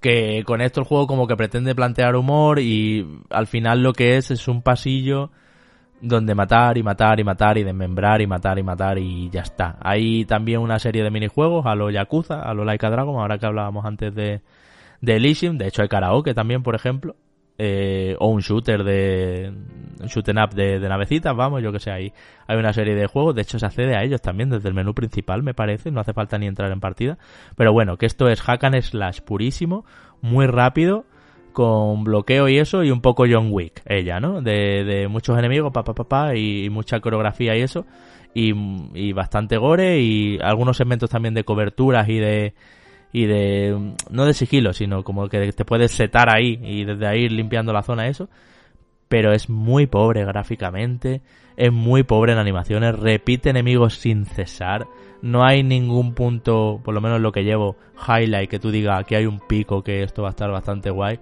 y no sé. La acepción de juego de 6 con la pancarta que tanto le gusta a nuestros Patreons es ser muy generoso para mí con este Wanted Dead. Hmm. Yo recuerdo que la primera vez que lo vi eh, pensé o me transmitió leves sensaciones de Onimusha, pero posteriormente cuando volví a ver algún vistazo, algún gameplay un poquito más extenso y ahora ya con lo que ya me estás diciendo, pues yo creo que, se me han ido por, por completo. ¿no? Es una pena porque al final el territorio del AA es súper interesante para, para completar al final toda esa cantidad de AAA que generalmente son los que los que la gente suele comprar, ¿no? Porque no siempre pueden ir a por uh, a, a, a, por todo el catálogo que, que pueda haber, es totalmente imposible, pero ir uh, ir un poco equilibrando la balanza de cosas a lo mejor que tengan más peso a nivel de críticas como curiosidades como pueda ser esta, pero que no es el caso de, de esta entrega como objetivo de compra, me parece a mí por lo que estás diciendo. Hmm, quizás los servicios de suscripción, pues el típico que le das un tientito, no sé, a mí me recuerda un poco, ¿te acuerdas aquel shooter que había que se llamaba Binary Domain? Que era también Sí. como muy doble A de, de su Sí, momento, sí, de Sega, y era como un poco, eh, eh. Pues igual, luego, entre nivel y nivel, como que intentan ir a hacer como una, como una guarida, viene como un, como un dron, y, y ahí puede guardar partida, puede comprar granadas, inyecciones, para recuperar salud y todo eso, eh, modificar las armas de fuego y eso, pero que en ningún caso hay una progresión ni nada que tú digas, yo qué sé. Hi-Fi Rush, que es también un pasillo, es un juego de acción, se mea en esto, ¿me entiendes? Y, y es un doble A también, Hi-Fi Rush, para mí no llega a ser un triple A. Entonces yo creo que como que se intenta, pero luego tampoco hay bifurcaciones que, que no, no existen, o sea, no hay bifurcaciones, los coleccionables están todos en tu cara. No sé, tiene tiene mm, y todo con documentos, tiene tiene un punto de no me apetece Wanted Dead, ¿sabes? Y tampoco es que yo qué sé, que me encantara lo último de, Soleil, ¿no? O sea, Valkyrie Elysium sí, está guay, yo lo, de hecho lo dije aquí, que me había gustado, pero no me flipó, no me voló la cabeza. Entonces, eh, creo que Valkyrie Elysium es mejor juego que este, para que nos entendamos también.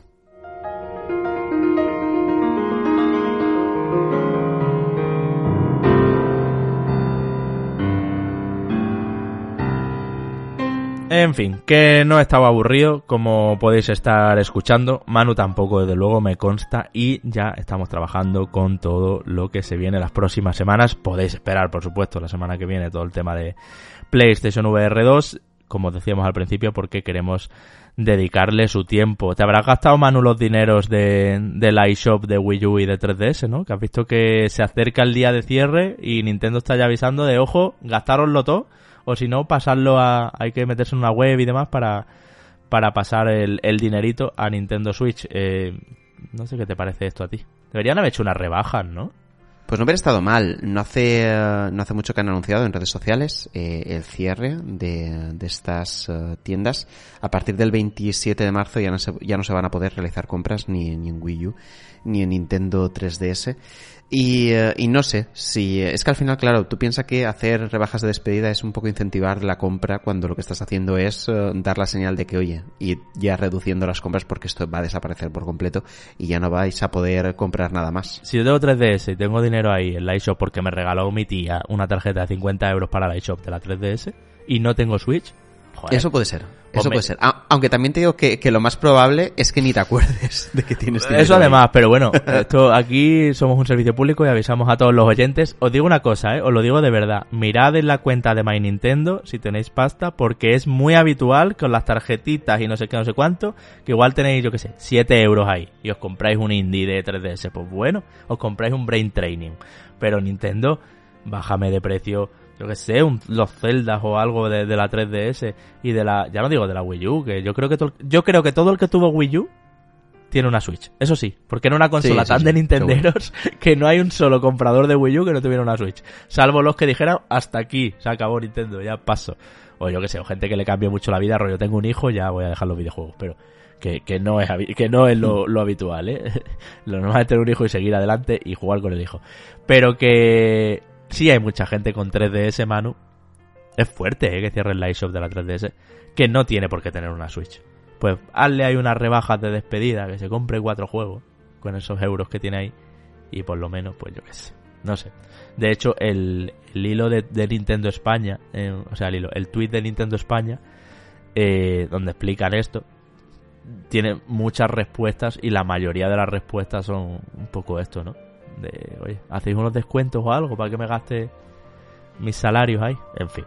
Sí, eh, a ver, es, eh, es una pena al final este tipo de cosas, ¿no? Porque eh, siempre pensamos que, o, o- alguna vez, porque yo creo que ya no, que el ecosistema online es eh, persistente, es para siempre, y estamos viendo que no, que eh, la actualidad al final también te arrolla, en este caso, y eh, si eres de estas personas que yo que sé, que se quiere saltar generaciones y que incluso continúa jugando a este tipo, que entiendo que será un porcentaje mínimo, pues eh, bueno, no hay lugar para ti en este mundo. Y es así de triste también, en, en ese sentido. Y fíjate que entiendo la decisión a nivel empresarial, la entiendo perfectísimamente. Pero no me deja de, de parecer triste en el sentido de tristeza. Eh, la, la sensación de decir, mira, una consola a la que dedicaste tanto tiempo, resulta que ya ni tan siquiera vas a poder acceder a ella, eh, es decir, acceder a la tienda y poder comprar alguna cosa si, si te da el antojo por ahí, ¿no? Que ya te digo que esto no suele pasar, pero es una lástima. Bueno, lo que tenéis comprado no os quepa duda de que lo vais a seguir teniendo. En fin, Eso que. Manu, te escucho el, el jueves que viene, como, como siempre. Seguimos ahí trabajando duro. Y yo aprovecho para saludar a toda la familia de Patreon. De hecho, ya la semana que viene toca lanzar sorteos. Esta semana van a venir, fuertes también, sin duda, porque así nos gusta hacerlo. Y os animo a los que nos estáis escuchando, a los oyentes, a pasaros por patreon.com barra reconectados y ahí ver pues las diferentes vías y fórmulas que tenéis pues para, para echarnos una manita y para ayudarnos a que podamos seguir con reconectados. Cualquier apoyo es bueno y desde luego eh, os va a gustar pasaros por Patreon, aunque sea por, por ver un poco cómo nos organizamos y demás, ¿no? Y saludo también, como siempre, especial a nuestros Patreons de nivel 3, como son Iván Gómez, Disco Fake, Lord Darcer, El Sofá Gamer, Rubén Canales, Jack, Salvador Guerrero, Leo Bardo, Garibay, Joaquín Martínez, Ramsés Oki, Fisado y Uno, Duquelele, Pedro Amoraga, Les Riesgo, V, Jorge Paul, Ángel Cloud, Nefilgrim, Sacamuela Super Saiyan, Adriano Bicho, eh, Kevin Falas, Chapo, Pablo y de los Nora, Lanzaez, Yosularios, eh, José Antonio Ramos, eh, Garru, Garanday, David G, Saúl Rivero, Langa GL, Jonathan Contreras, Manchego, Jorge Rodríguez, Cata, Starkov Rivia, Pampa Orelut, Nercamud, Mireia 51, Solari 21, Etur, Bujito Totoro, Javi PG, Alex García, Carlos García Lastra, Alex Bepo, eh, Jesús Prieto, Antonio Camí, Salvador Escribá, Pepe Lésar, Andrés Montero, Sergio Benítez, Alberto Escolano, David Hernando, Marcos Rodríguez, Héctor Rojas, Toto M, Miriam, Héctor JP11, Jesús Vega, Cuántico, Mitch Neaus, Raúl Pérez, Petocún, Miguel Pérez, Neo Parker y Sergius Snake. Un saludo gigante para ellos, para todos. Gracias como siempre por escuchar Reconectados, aunque salgamos unas horitas más tarde por temas de embargo y demás. Y nada, nos vemos el lunes en Twitch, nos escuchamos la semana que viene. Chao, chao.